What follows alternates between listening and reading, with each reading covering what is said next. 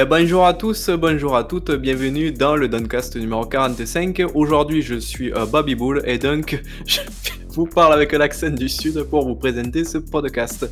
Donc, avec moi, j'ai aujourd'hui l'honneur d'avoir avec moi Marc Contra. Bonjour Marc. Oh, Fatch, putain, tu le fais tellement bien. Oh, tu es incroyable. Oh, merci, Euh, on sent le, sud du, euh, le soleil du sud qui, qui nous éblouit par, euh, par ta prestance. Non, mais je, je plaisante. Évidemment, je plaisante. Bonsoir à toutes et à tous. Euh, et donc, il y a Marc évidemment avec nous. Euh, il n'y a pas coach, mais qu'on salue évidemment. Et donc, il y a également euh, Diego. Salut Diego.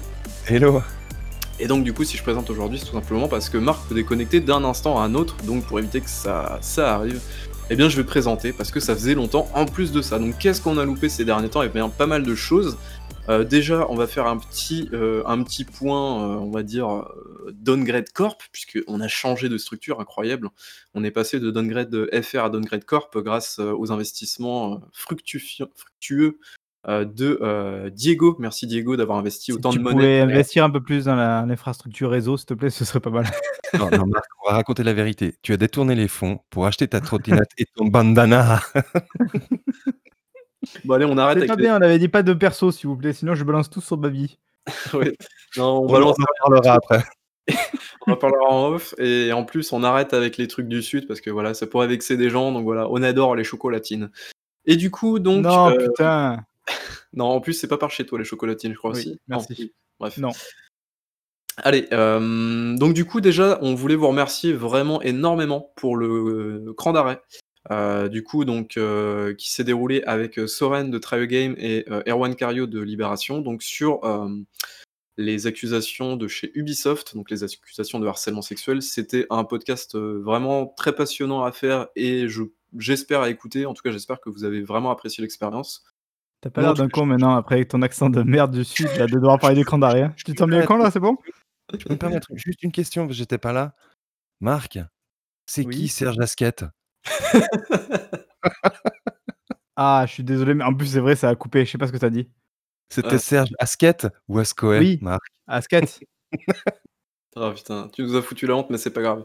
En tout cas, voilà, Pourquoi? on voulait vraiment. Mais c'est Ascoët, c'est pas Asket. Ah, Asket Ouais, je sais plus. Voilà. Moi, Oh, je dis Asket. Ah bon, bref, c'est pas grave.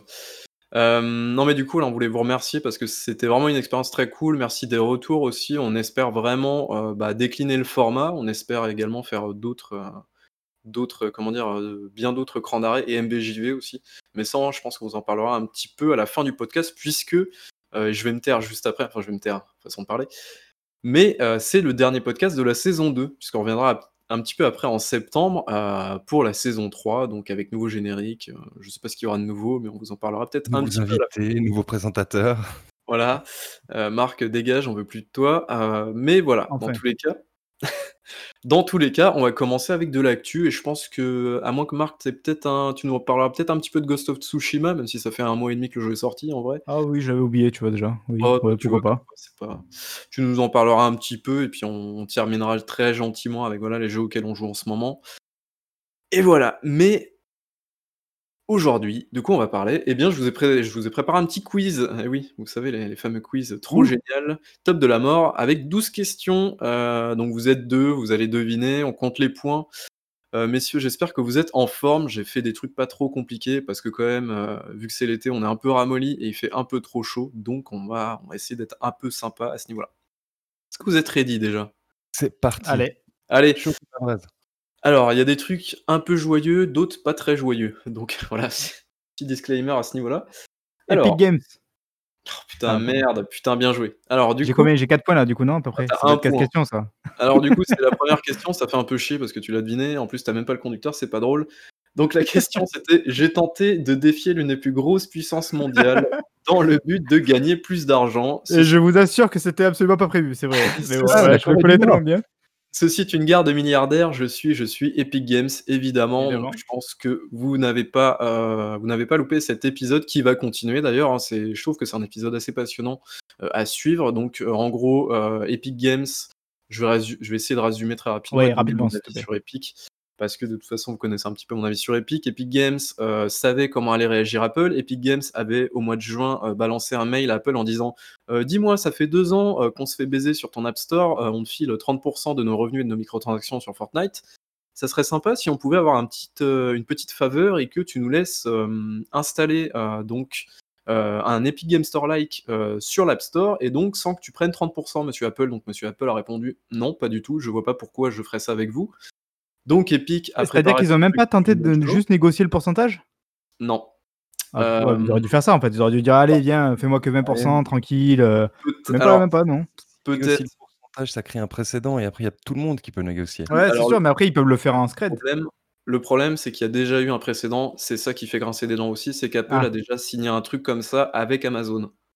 Ah merde. Donc en fait, au lieu de verser 30%, je crois que c'est 15%. Donc pour le coup, ce précédent fait un peu grincer des. Enfin bref, je reprends. Donc du coup, euh, Monsieur Epic Games a donc préparé un truc. Il savait exactement comment allait réagir Apple. C'était un move absolument prémédité. D'ailleurs, euh, Apple euh, avait déjà démontré auprès de Facebook et d'autres grosses structures comment ça se passait.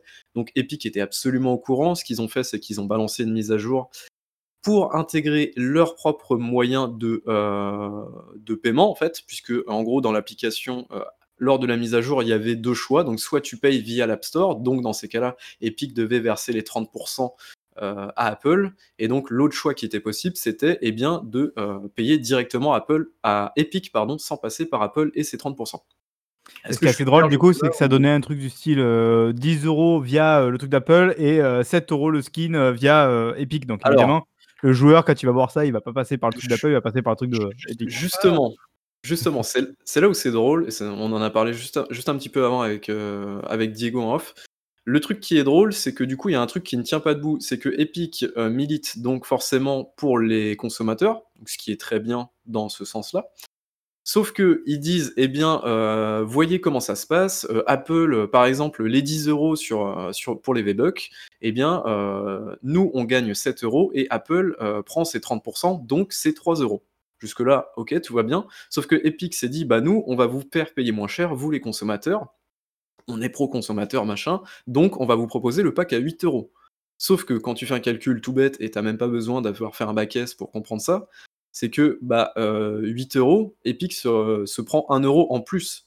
Si vraiment son but c'était de virer la commission d'Apple, bah, ils auraient dû mettre leur pack à 7 euros plutôt que 8. Donc finalement, en fait, c'est un peu la quenelle à ce niveau-là. C'est-à-dire qu'en gros, bah, se Je récupèrent. n'aime pas beaucoup tes sous-entendus là. Est-ce que, est-ce que- est-ce que tu es en train de dire que Epic ne ferait peut-être pas ça que dans l'intérêt du consommateur? Ouh là là, mais attention, et ce qui s'est passé donc juste après, c'est qu'ils ont commencé à euh, faire la guerre contre, contre Apple, évidemment. Ah, Ils ont fait la même chose euh, chez Google aussi, il faut le dire. hein. Oui, oui, c'est vrai, effectivement. C'est vrai que j'ai qui, oublié de je crois qu'ils, je crois qu'ils prennent pareil plus. hein. Je crois qu'ils prennent 30% aussi. Ouais, en fait, le, le 30%, c'est vraiment le standard de, de l'industrie pour, on va dire, tous les distributeurs. Donc, ils ont fait pareil avec Google, sauf qu'ils sont liés euh, vraiment. Enfin, ils, ont, ils partent vraiment en croisade contre Apple parce que, euh, à la différence de, à la différence d'un Google, enfin, d'un Android où tu peux sideloader tes applications, c'est-à-dire qu'en gros, tu peux les lancer en dehors de l'App Store, tu peux installer des ROM, c'est beaucoup plus libre. Euh, iOS, euh, tu ne peux pas faire ça parce que l'OS est tellement, tellement fermé que tu peux vraiment pas faire ça. Et en gros, tu aucune alternative pour Epic, en gros. Obligé Donc- d'être euh, adoubé par le Manitou quoi.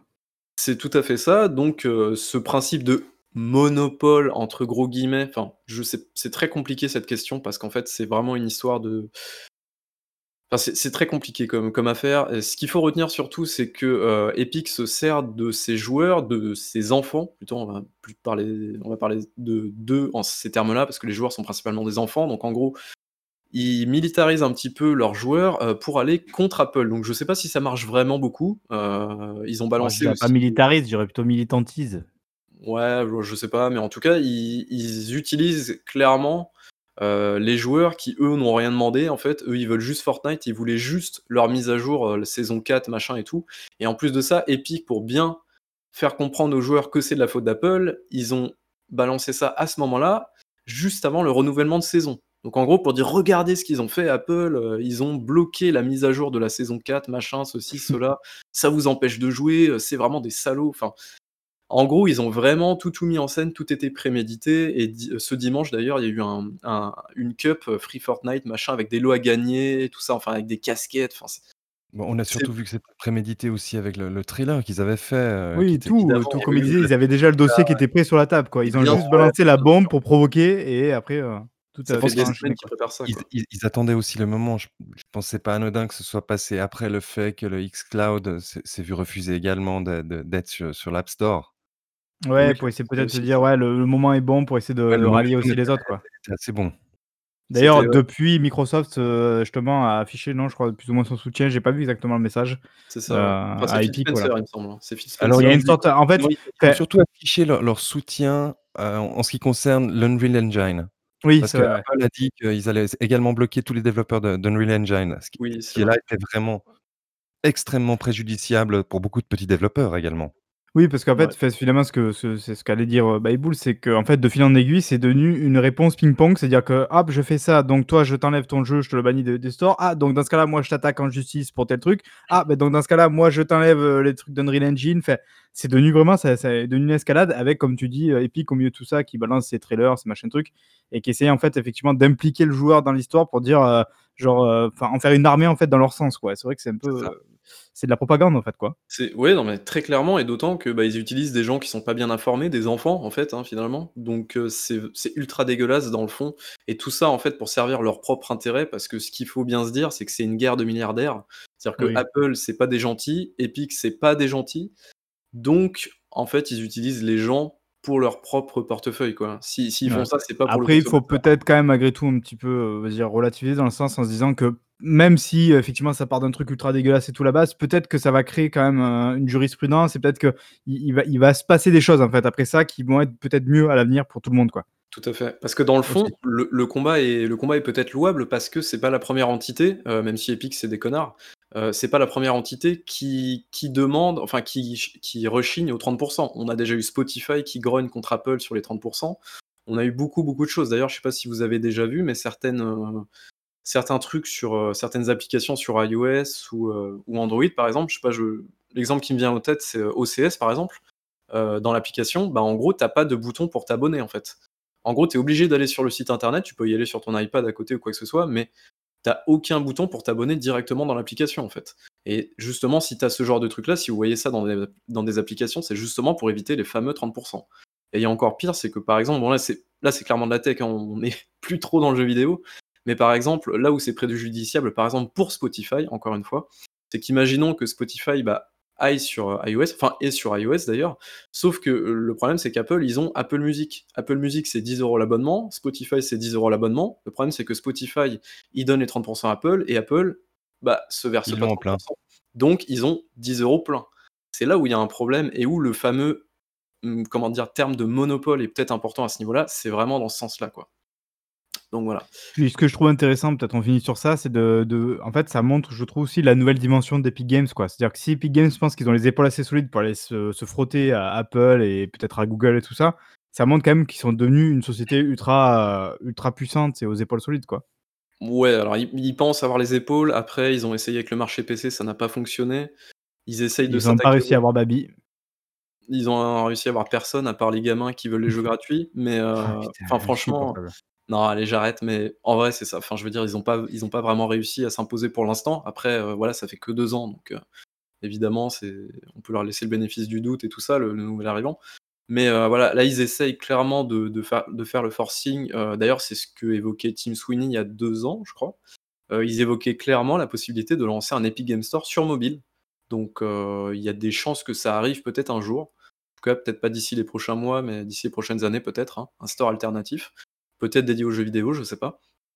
Hem, mais voilà, en tout cas, c'est le feuilleton est hyper intéressant, je trouve. Heu, par contre, Ceci dit, on y a passé beaucoup de temps. On peut passer à la question 2, s'il te plaît? ouais, Non, non non, mais je peut-être juste terminer parce qu'il y y a quand même déjà eu une 1re décision de justice. Oui, Ah oui? tout à fait. Ouais. Sur au niveau de l'Unreal Engine, ouais. Donc? Exactement. Parce que du coup, heu, donc du coup, Apple s'est dit: «Bah écoutez, vous faites les cons et bien, on va tout vous bloquer, vos accès développeurs, machin». Qui fait que, bah, évidemment, ça a permis enfin ça a permis, heu, ça allait bloquer en fait tous les accès Unreal Engine. Donc pour le coup, c'était pas cool. Hem, mais voilà, heu, en fait, il y a une 1re décision très, très rapidement qui a été prise par un juge, alors je me souviens plus qui c'était, mais je crois que c'est en Californie. En gros pour dire: «Bah non, enfin monsieur Apple, arrêtez de faire de la merde, là pour le coup, vous allez pénaliser trop de monde, donc l'Unreal Engine, on le maintient, quoi». Donc ce qui est une bonne chose parce que là, vraiment pour le coup, ça allait vraiment pénaliser beaucoup, beaucoup trop de monde, quoi. Mais par contre, Fortnite est toujours bloqué sur iOS et le Google Play, je crois. Mais voilà. Hem Allez, est-ce que je 2 vous ai question, cette fois-ci, je laisse une chance à à Diego de répondre. OK. Alors du coup, 1 point pour Marc, désolé pour mon monologue sur Epic, mais je pense que c'était important et en tout cas, c'est un truc qu'on va suivre durant les prochaines semaines. Hem, question numéro 2 du coup, alors que mon dernier jeu a été dévoilé il y a quelques jours de cela, attendu depuis des années par mes potentiels fans, The Guardian a levé le voile sur des problèmes de harcèlement en interne. Rocksteady. Ah ouais, c'est. Rocksteady ça. Putain, bien joué, 2 points pour Marc. Oh Effectivement. Rocksteady, donc heu, c'était samedi, il y a eu le Fandom avec Gotham Knights, heu, qui a été dévoilé par Warner Bros Montréal. Heu, Nul. Bon voilà, on va pas en dire plus. Heu, l'autre non plus d'ailleurs, donc Suicide Squad qui apparemment sera un jeu service, heu, on n'en a pas appris bien plus, mais en tout cas voilà, juste avant ça, il y a The Guardian qui a balancé un truc assez, heu, assez terrible sur, bah, encore une fois des conditions de travail qui sont enfin assez dégueulasses dans le Alors studio là, ce que j'ai trouvé encore plus fou, c'est que dans l'idée, on nous explique en gros que, heu, donc évidemment, c'est les femmes, hein, le comme souvent qui sont surtout la cible de de ce genre de de comportement toxique.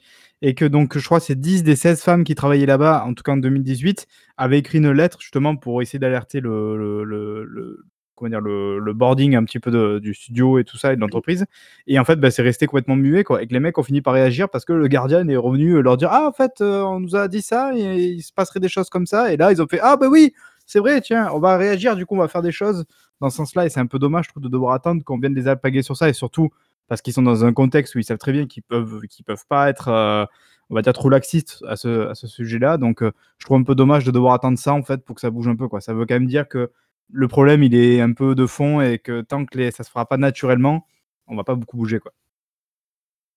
Ouais, du coup, est-ce qu'on peut partir sur le principe qu'il y ait du harcèlement et vraiment des des des ambiances un peu toxiques dans quasiment tous les studios de jeux vidéo? C'est Ouais, sans enfin, doute, ouais. je C'est Après, ouais. le le triste constat. Ouais, C'est peut-être, heu, p comme je dis, bah, comme on disait un petit peu, heu, finalement dans le Cran d'arrêt, quoi, c'est de dire que c'est aussi peut-être un problème sociétal encore plus large que le jeu vidéo en lui-même, quoi, que c'est voilà, qu'il y a une sorte de mécanique et de de système un petit peu basé sur des sur des choses qui sont, heu, plus penchées sur un sexe que sur l'autre et ainsi de suite, quoi. Enfin voilà, il y a je pense qu'il y a beaucoup de choses à se remettre en question qui est encore au-delà du jeu vidéo, même si le jeu vidéo est peut-être un milieu qui favorise aussi ce genre de de comportement, quoi. Ouais, après c'est vraiment dans dans le milieu du les nouvelles nouvelles, heu, technologies, tout ça, tout ça, dans la tech, dans le développement, tous ces trucs-là, c'est vraiment je sais pas si c'est lié que à ça, que dans ce domaine, même si bon, il y a des tensions forcément tout le temps dans d'autres boîtes et tout, mais j'ai l'impression qu'il y a beaucoup, beaucoup de de choses concentrées dans dans ces domaines-là spécifiquement, quoi, donc bon. Encore une fois, c'est bien triste et donc du courage à toutes ces personnes-là et surtout les voilà, les tous les témoignages qui sortent, heu, c'est vraiment enfin, c'est très, très dur, je pense, à à lire et ça doit être encore plus de le de les écrire, je pense que ça doit être, terrible. Hem, donc du coup, un 2e point pour toi, Marc, donc Oh là félicitations. là. Tu es l'heureux élu. Heu, question numéro 3, je suis un service lié à la plateforme de streaming, à une plateforme de streaming, à la 1re plateforme de streaming, je vais y arriver, hem et j'ai dernièrement rebrandé mon offre. Je suis je suis Twitch? Oui. Ah, je vois pas du tout là, par contre. alors c'est un rebranding du coup. Oh. Dans les Oh. services Amazon, vous avez, heu, plusieurs services quand vous prenez l'abonnement. Prime? Même le Prime? Ouais. Donc c'est devenu Twitch Prime? Non. c'était déjà Prime. Ah, Vous avez moi je. Là je là je pense que je suis passé Ouais, là je sèche là. OK, bon, c'est tant pis. Point pour moi du coup. C'est Prime Gaming, je sais pas si vous avez vu du coup? Ah, pas du tout. OK.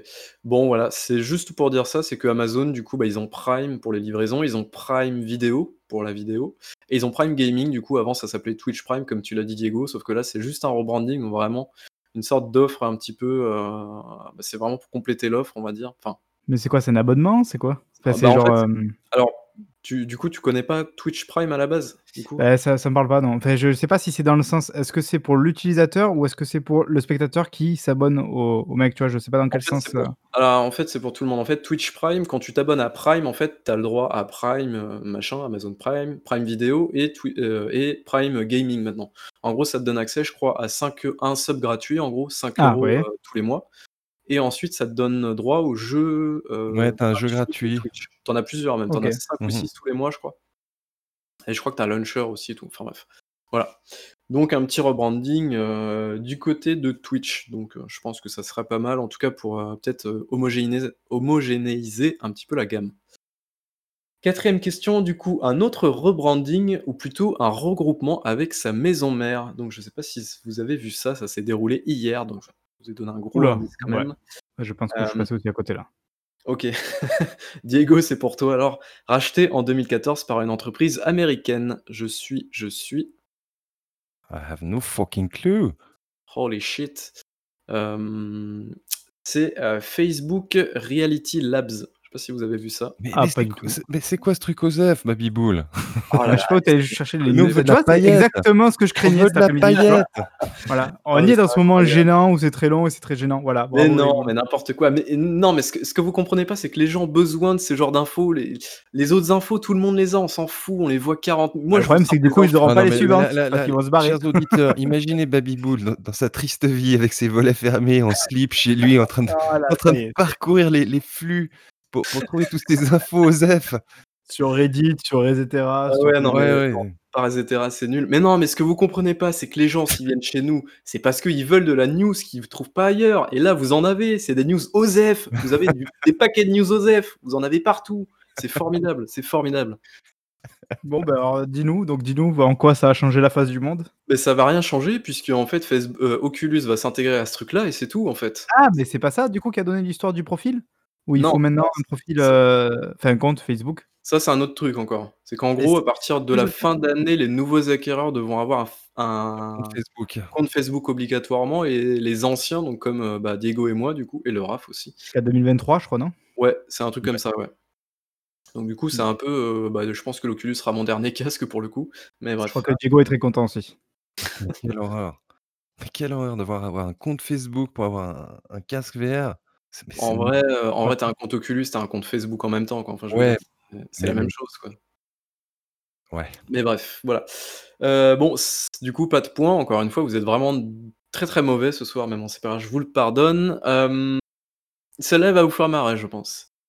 Annoncé en 2018 par un insider pour finalement sortir en 2019, mais en fait, La ça Switch sera la Switch la Switch Pro là. ça sera peut-être en 2020, mais en gros, c'est potentiellement en C'est 2021. la c'est la nouvelle Switch. Effectivement, c'est la Switch Pro, donc on nous annonce, heu, on nous annonce une Switch Pro pour 2021, normalement. Heu, alors on nous a annoncé tout et n'importe quoi, Bah, encore c'est une rumeur, non? Je crois encore. Ouais, c'est une oui. rumeur, heu, comme on l'a tous les ans, en fait, finalement, avec un insider à des avec des grosses lunettes Et rondes qui nous annonce depuis 4 ans. Comment? C'est pas Bloomberg, non, qui a qui a sorti ça? Non, si, je crois que c'est départ Jeff, Gros un insider taïwanais, non? Ah, que Peut-être, ouais, mais en tout cas, bon, heu, de toute façon, la la Switch va avoir 4 ans, je crois, bientôt? Bah, de est-ce que ça veut dire 4 ans. qu'il avait raison? Finalement? Il il avait raison. Au bout d'un moment, ça tombe juste au bout d'un moment, donc forcément, il avait raison, quoi. C'est une question de tempora de temporalité après, c'est tout. Inclinez-vous face au prophète. OK, allez, on arrête les blagues comme ça. On va avoir des problèmes. qu'on on va vite expliquer un truc. Marc, ça s'appelle le paradoxe du singe savant. Allez, ça il va il va ressortir encore Voilà. sa culture, lui. Allez, oui, allez. Le le paradoxe du singe savant, c'est c'est que si un un singe, tu vois, il il tape indéfiniment sur un clavier ou une machine à écrire au hasard, ben, au bout d'un moment, il aura écrit tous les textes, comme par exemple Hamlet. Ah, mais attends, c'est pas comme ça qu'ils ont codé l'Epic Game Store à tout hasard? Ah, Ah, j'attendais la vanne, quoi. Bref. Donc un Question moment ou un autre, il aura question numéro 6 du coup, heu, ça fait que 2 points pour Marc, vous êtes vraiment Heu, ah mais non, non, attends, je dis des bêtises là. Je 2 viens points pour d'avoir Marc, 1 point pour Diego. Pardon Oui, Diego, je m'excuse. heu. Toutes mes excuses, pardon. Hem, party game sauce japonaise, je suis l'équivalent d'Interville en France. Bon, je OK, elle est un peu nulle celle-là. Effectivement, c'est Fall Guys, donc succès absolument dinguissime. Fall Guys, c'est quoi? C'est un espèce de petit jeu party game à la con. C'est combien? C'est 8 000 000 de ventes sur Steam. Ça fait 2 semaines que le truc est sorti, c'est absolument énorme. Je pense que Devolver a jamais fait d'aussi grosses ventes sur aussi peu de Et je temps. crois que sur PS4 aussi, ils ont pété un record aujourd'hui. PS4, il était offert avec le PS Plus, c'est plus de 26 000 000, je crois, de téléchargements. Voilà, ouais, et je crois que c'est un record, c'est le le jeu PS Plus le plus téléchargé ou Ouais, c'est le encore genre. plus que Rocket League qui, je pense, à l'époque, devait déjà sérieusement péter les records, donc heu, Mais là, ils ils sont malins, tu vois? Quand ils font ça, ça, c'est un truc quand même qu'il faut souligner, c'est que, bah, tu l'as dit, voilà, avec Rocket League ou avec celui-là, c'est quand même super astucieux, je trouve, de l'inclure, heu, dans le Rocket League? Non? ouais, Attends, dit League. Je crois que tu avais dit Croquette League. Ah, ça ferait un super titre de jeu, ça d'ailleurs, il faut le, faut le garder. je veux dire, voilà, euh, que, hum, de l'offrir comme ça avec le PS Plus, je trouve que c'est super malin parce qu'en fait, là, tu te crées une base d'utilisateurs qui est énorme, quoi. C'est un- jeu qui s'adapte parfaitement à ce genre de truc là, quoi. Donc, euh, ouais, Faut le faire. hyper malin, quoi. Et donc, du coup, voilà, tout ça pour rappeler aussi que bah, le jeu est pour l'instant que sur PC et PS4, mais il devrait certainement sortir aussi sur Xbox et peut-être Switch aussi sur Switch. Ça peut être assez cool aussi, se faire deux, trois petites parties. ouais. Euh, Mais voilà, en tout cas, donc ça fait 3 points pour euh, toi, Marc, et 1 point pour Diego. Je vais finir par me perdre dans les points. Euh, version VR absolument inattendue. Je devrais me frayer un passage. Comment? Outer Wild. Non, non, c'est- euh, Medal of Honor.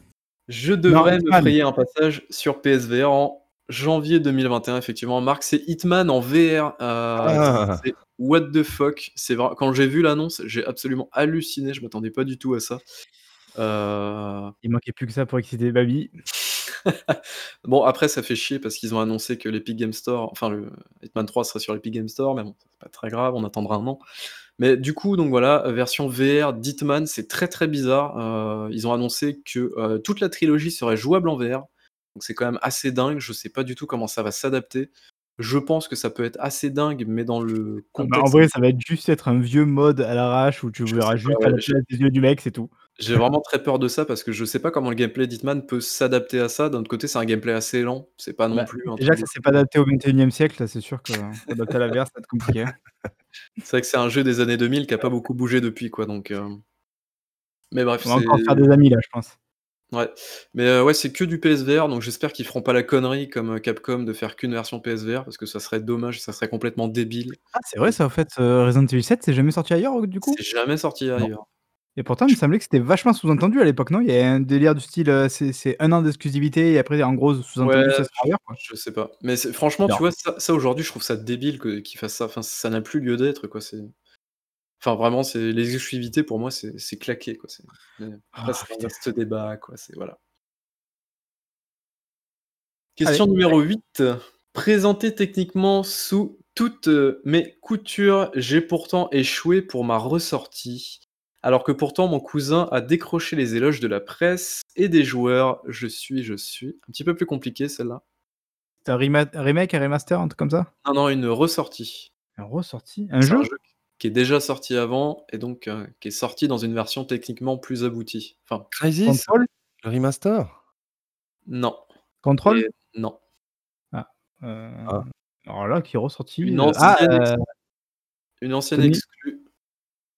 ah non, j'allais dire Tony Hawk, mais du coup, non. Allez, quand même, quand même. On en a parlé dans la dernière fois en plus. Mafia, non plus, non, c'est pas une exclu. Non. Demon's Ah, Souls? Ah, vous, franchement, vous, vous êtes très décevant ce soir. Une exclusivité euh, PlayStation 4 à la base. Et qui ressort donc sur toutes les plateformes. Non, Sur toutes les plateformes? Non, sur une plateforme. Oh putain, qu'est-ce qu'il allait me chercher encore? Il allait encore aller me chercher un vieux jeu Est-ce que indé vous- là. Oh Est-ce que là. vous voulez que je vous redise la truc ou pas?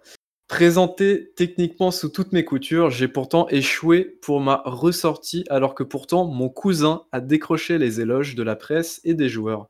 Je suis, je suis. C'est Death Stranding Non, c'est son cousin. Horizon Zero Dawn? Oui, eh bah dis donc. Putain les gars quoi. Ah vous êtes décevants. Ou alors c'est ma question qui était nulle, c'est ça que vous allez dire c'est ça non j'ai pas ta question. Bon, bref.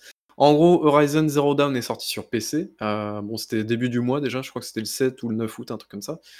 Et bah, comme on aurait pu ne pas s'y attendre, bah, le jeu était plutôt mal optimisé. Euh, donc, euh, Guerrilla est sur le coup, mais c'est pas ouf. Euh, pour l'avoir testé euh, sur PC, bah, le jeu prend quand même 14 Go de mémoire, ce qui n'arrive jamais en fait sur un jeu, c'est hallucinant.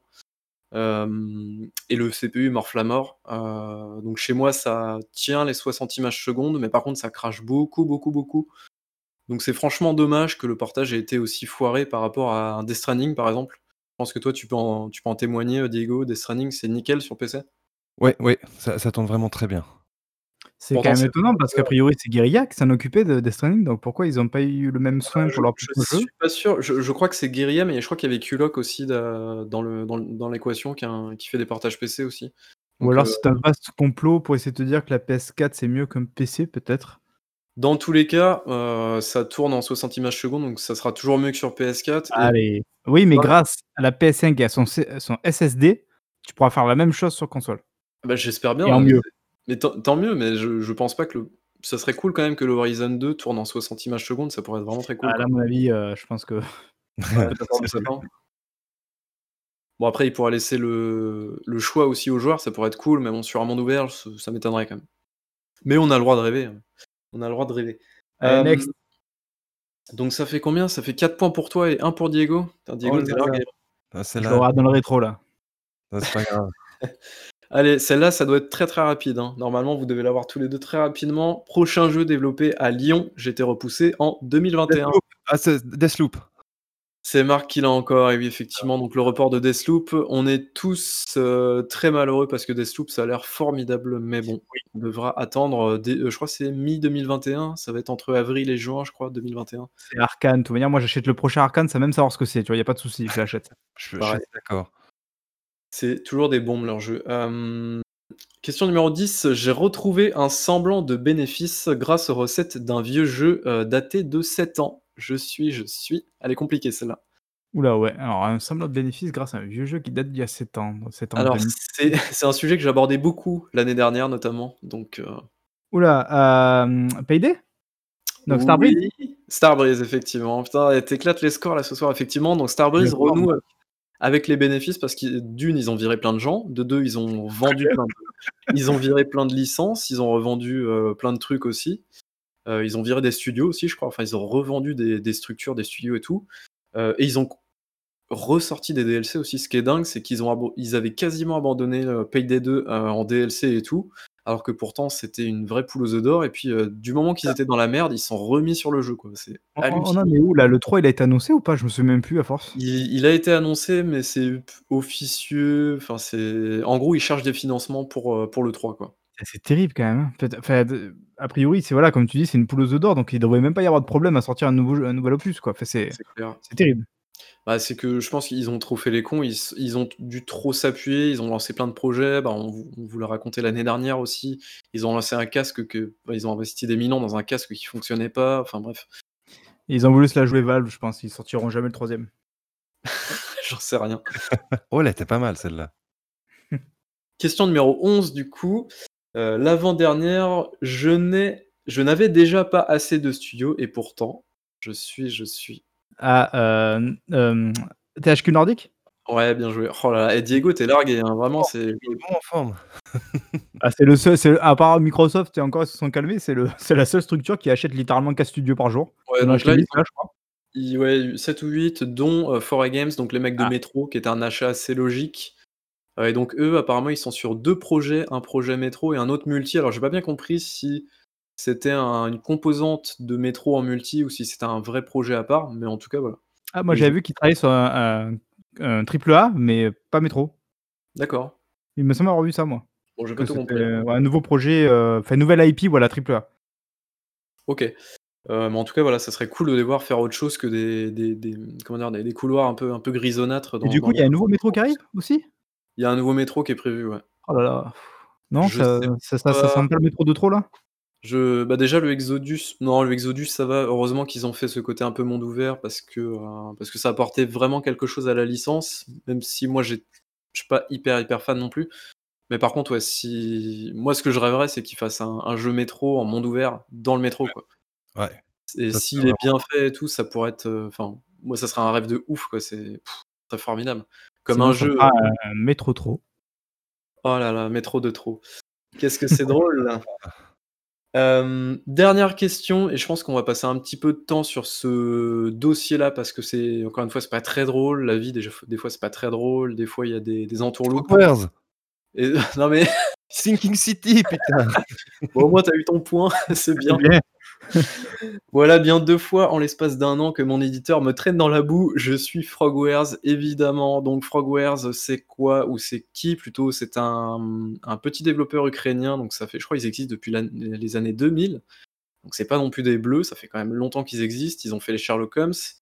En 2019, ils ont sorti The Sinking City, heu, en collaboration avec l'éditeur Big Ben à l'époque, qui s'est transformé aujourd'hui en Nacon. Ce cette transformation, vous le savez bien, c'est pour éviter, heu, d'avoir cette image de merde des manettes à la con. Voilà, c'est un rebranding, heu, tout simplement, quoi. Et donc du coup, ce qui s'est passé est-ce que tu veux le résumer du coup, Diego? Parce que je pense que j'ai assez parlé, je pense pour aujourd'hui. Est-ce que tu Alors veux prendre la parole à ce niveau-là? je je je je veux bien Si tu as les événements en tête évidemment. Ouais, tu me corrigeras. Je sous ta haute surveillance. Ça marche. Donc donc déjà, heu, le le rebranding en fait de de pour revenir un petit peu en arrière, le rebranding de Nikon, de Big Ben en Nikon, c'était aussi pour leur entrée en bourse, hein, qu'ils ont changé de nom. Oui, c'est vrai, c'est vrai, c'est vrai. Parce qu'ils avaient fait une capitalisation et et bah, en fait, on on peut partir déjà de l'entrée en bourse. Parce qu'on a appris, suite à une lettre ouverte que Frogwares a a publiée sur sur sur différents médias, que Nikon a menti notamment lors de son entrée en bourse au sujet des licences qui qui leur appartiennent, dont Sinking City. Yes. Est-ce qu'on peut avant de parler de ça, est-ce qu'on peut peut-être, heu, je sais pas, faire une chronologie un petit peu? Je sais pas si tu l'as en tête pour le Alors coup? alors, bah, je je vais te laisser faire, puis je compléterai si si jamais. Bon, en inverse l'autre jour. Bon, en gros, non, mais Frogwares a forcément a essayé de trouver un éditeur pour son jeu, heu, donc c'est un jeu de détective dans un univers, heu, Lovecraft, donc heu, Cthulhu, tout ça, tout ça. Voilà, Hem peut-être dire que Frogwares, c'était c'était les développeurs de de la série des Sherlock Holmes et c'est Oui. ça qui est qui est qui est Tout à fait qui et a fait donc leur du succès. ouais, du coup, donc forcément, ce côté un petit peu très enquête, recherche de preuves, un petit peu guidé, mais pas trop non plus, parce que, bah, sinon c'est débile, sinon tu joues à un The Witcher ou un Assassin's Creed et c'est pas très intéressant. Heu, mais bref, en tout cas, voilà, donc ils ont trouvé, heu, cet éditeur, heu, en 2017, donc ils ont signé un contrat qui était très clair comme quoi, la propriété intellectuelle de, bah, The Sinking City, était détenue, après la signature du contrat par Frogwares, donc le développeur, en gros a signé ce contrat, c'était une sorte de contrat d'édition/distribution avec des, paiements, des milestones. En gros, à chaque build réussi, on va dire dans les temps et bien Big Ben était censé en gros, payer, hem, payer Frogwares donc heu, des salaires tout simplement et tout ça, quoi. Le 1er problème qui s'est posé apparemment, c'est que Big Ben ne payait pas les milestones, donc ce qui a rendu la chose très difficile pour Frogwares, qui est pour rappel une petite structure, c'est pas un énorme studio, donc je pense pas qu'ils aient les reins assez solides pour ça. Enfin, en tout cas, pour encaisser, heu, genre 3 ans sans salaire, quoi. Je pense que pour aucune structure d'ailleurs, mais bref. Et donc les il y a eu pas mal de problèmes à ce niveau-là, donc il y a eu, heu, comme tu le disais aussi, pendant ce laps de temps, donc Big Ben qui s'est approprié la licence The Sinking City, sans en informer, Frogwares, donc ce qui est plutôt grave, c'est du vol de propriété intellectuelle. Et en ils gros ils ont notamment publié un un jeu de plateau de Sinking City sans l'accord de de de Frogwares, Ouais ils ont, il me semble, sur les pochettes de jeux, donc en fait, ils ont Oui. viré, heu, totalement le, totalement le logo du studio, donc Frogwares, qui était pourtant, heu, qui était pourtant bien présent sur les versions 1res du jeu, quoi. Donc c'est assez terrifiant comme truc et donc heu, en gros, il y a eu, quand le jeu s'est lancé, donc il y avait toujours des des problèmes entre les 2 les 2 entités, donc heu, Big Ben ne donnait aucun chiffre, aucun, hem, c'est quoi forecast, Il donnait aucun chiffre sur les ventes Ouais, voilà, non, il donnait ou quand il donnait des ou quand il donnait des chiffres, ils étaient très peu clairs et pas et vé et pas vérifiables, voilà. aucune prévision de vente aussi, effectivement, ils donnaient pas de chiffres, enfin, ils étaient très, très flous sur toutes ces choses-là. Sur leur site internet, effectivement, comme tu le disais tout à l'heure, ils disaient que, eh bien, les, hem, la propriété intellectuelle leur appartenait. Heu, enfin, il y a eu beaucoup, beaucoup de bordel, donc pour le coup, c'est très, très résumé, c'est un petit peu décousu ce qu'on dit, pour le coup, mais mais en vrai, c'est un gros bordel, donc Frogwares n'a pas balancé ça comme ça. Ils ont ils ont Ils ont mis fait un une lettre ouverte. une lettre ouverte, tout à fait, avec des preuves à l'appui. On a eu une réponse aujourd'hui même de Nikon, donc Big anciennement Big Ben, du coup, donc qui s'est dit, absolument, comment dire? Les mots, c'est quoi? C'est peut-être terrifié ou je sais pas comment on dit, mais on va dire très, très surpris de l'attitude de de Frogwares, qui les trouve très, non professionnels, on va dire, donc comme quoi outrés. voilà, ils ils ont été très outrés par le comportement non professionnel de Frogwares et que, et que tout ça était, vraiment, sous la juridiction, en gros, des des NDA, des trucs comme ça. Donc en gros, ils n'avaient pas à faire ça et que, heu, et Donc les avaient mecs sont quand même en train de littéralement dire: «Eh les gars, on vous a mais vous avez pas le droit d'en parler quand même, hein. C'est ça. Pousse, c'est pas juste». Et encore, Frogwares dit dans sa lettre ouverte qu'ils ont attendu, heu, ils ont vraiment attendu avant de balancer cette lettre ouverte, parce qu'ils étaient encore sous contrat avec Big Ben. Donc ils avaient encore des accords de non divulgation, Parce que ça veut dire que ça fait peut-être un an en fait que les mecs galèrent, voire beaucoup plus, hein, qui sont en bataille contre Big Ben et ils ont rien pu faire. Et le pire dans cette histoire, c'est que du coup, euh, quand, quand Frogwares a voulu les attaquer en justice, je crois, si je dis pas de bêtises, en gros, Big Ben, enfin Nacon a dit alors là, je, me, je dis peut-être des bêtises, mais en gros, ils ont dit bah écoutez, on peut pas payer les gars à cause du Covid, la situation en France, c'est vraiment trop la merde et tout. Et ça, c'est un. Enfin, oui, c'est la merde, effectivement, mais en fait, c'était un gros mensonge parce que le secteur du jeu vidéo, euh, lui, il a augmenté pendant, le, pendant cette période-là. Et en plus de ça, euh, Nikon en bourse a augmenté aussi. Donc, à justifier, c'est. Enfin, en plus, c'est des informations publiques, quoi. Donc, pour le coup, euh, c'est pas ouf en termes de justification, c'est pas une défense très très plausible. Donc, il y a eu ça aussi, et, voilà. franchement, il y a eu beaucoup, beaucoup de problèmes, et honnêtement, on voyait les problèmes arriver pour la simple et bonne raison que moi, ce jeu, je l'attendais. Euh, donc, euh, en fait, euh, les mecs ont sorti le jeu sur, sur PC sur, et sur les consoles aussi, même sur Switch. Exact. Le jeu est sorti. D'ailleurs, sur Switch, je, crois que c'est Frogwares qui l'a totalement, qui l'a édité solo, quoi. Donc pour le coup, il n'y a eu aucun problème à ce niveau-là sur Switch. Mais voilà, sur console et PC, voilà, c'était Big Ben. D'ailleurs, sur PC, ils ont dit au passage, donc ça, ça, me fait un petit peu mal à mon ego, mais c'est pas grave. Comme quoi, l'argent de l'Epic Game Store, de l'exclusivité de l'Epic Game Store, leur a permis un petit peu de souffler. donc voilà, pas drôle, mais voilà, c'est comme ça. mais tant mieux. Ouais, merci Timmy, mais après, tant mieux pour eux. Hein. mais voilà, et du coup, il y, a eu un, il y a eu un bordel parce qu'en fait, le jeu sur PC, moi je l'attendais, je l'attendais sur GOG parce qu'il était annoncé, il y a eu l'Epic Game Store, et ensuite, il n'est jamais sorti et sur Steam et sur, euh, et sur euh, GOG, parce qu'en fait, arrivé le 29 juin 2020, donc un an après la fin de le jeu devait sortir, il est jamais apparu. Je crois qu'il est apparu un mois après ou trois semaines après sur Origin, sur le Volt, je crois, un truc comme ça, mais sinon, le jeu n'est toujours pas là. Donc Frogwares indique euh, évidemment qu'ils feront tout leur nécessaire pour bah, démêler toute cette affaire et bah, faire, comment dire, bah, faire valoir leurs droits, quoi, tout simplement, parce que ce qui leur arrive, c'est assez dégueulasse. Et le pire dans l'histoire, c'est que c'est la deuxième fois que ça leur arrive parce qu'ils se sont fait euh, sévèrement défoncer l'année dernière, aussi en fin d'année, par Focus, un autre éditeur français, euh, qui les a sévèrement savaté la gueule, qui leur avait retiré toute leur, toute leur comment dire, euh, tout leur jeu de tous les stores, ce qui faisait qu'ils touchaient plus un rond, donc ils ont dû tout refaire à la main et tout. Donc ça a dû être un boulot titanesque, ça fait deux fois qu'ils se font niquer. Il y a un truc que j'ai oublié de dire au niveau de Big Ben et The Sinking City, c'est que du coup, en fait, ils pouvaient, euh, laisser en fait euh, The Sinking City dans les stores.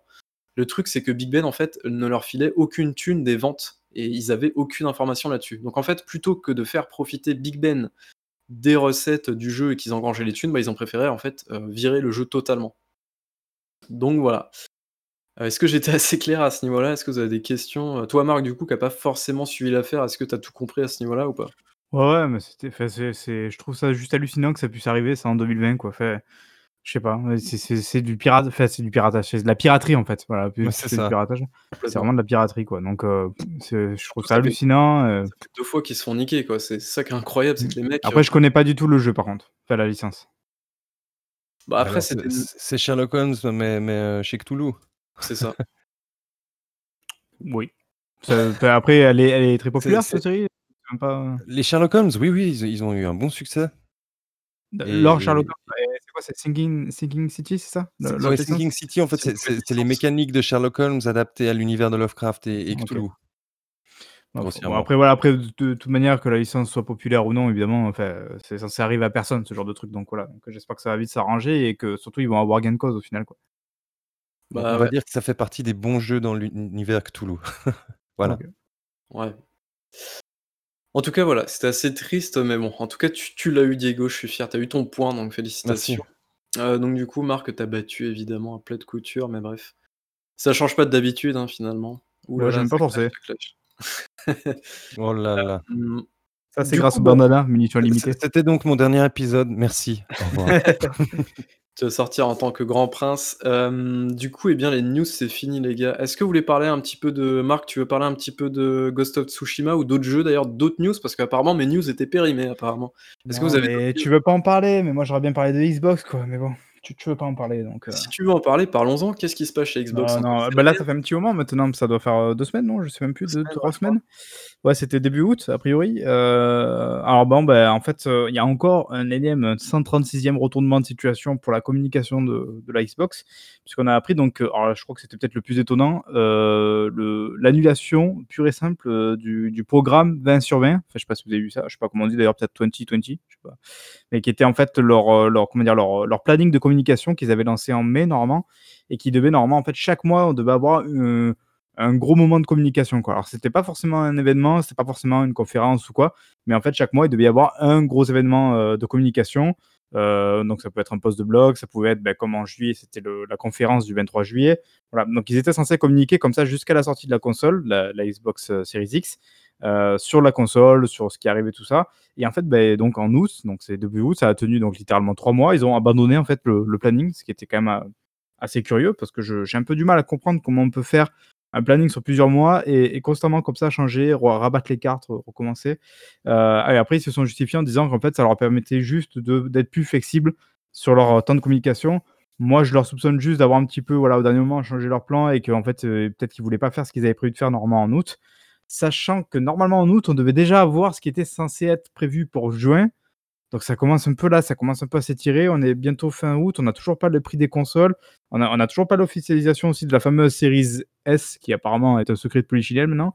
Donc c'est voilà, euh, c'est une catastrophe, encore une fois, la communication Xbox. En plus, la Series X, euh, Series S, pardon, était prévue pour le mois de, pour le mois de juin?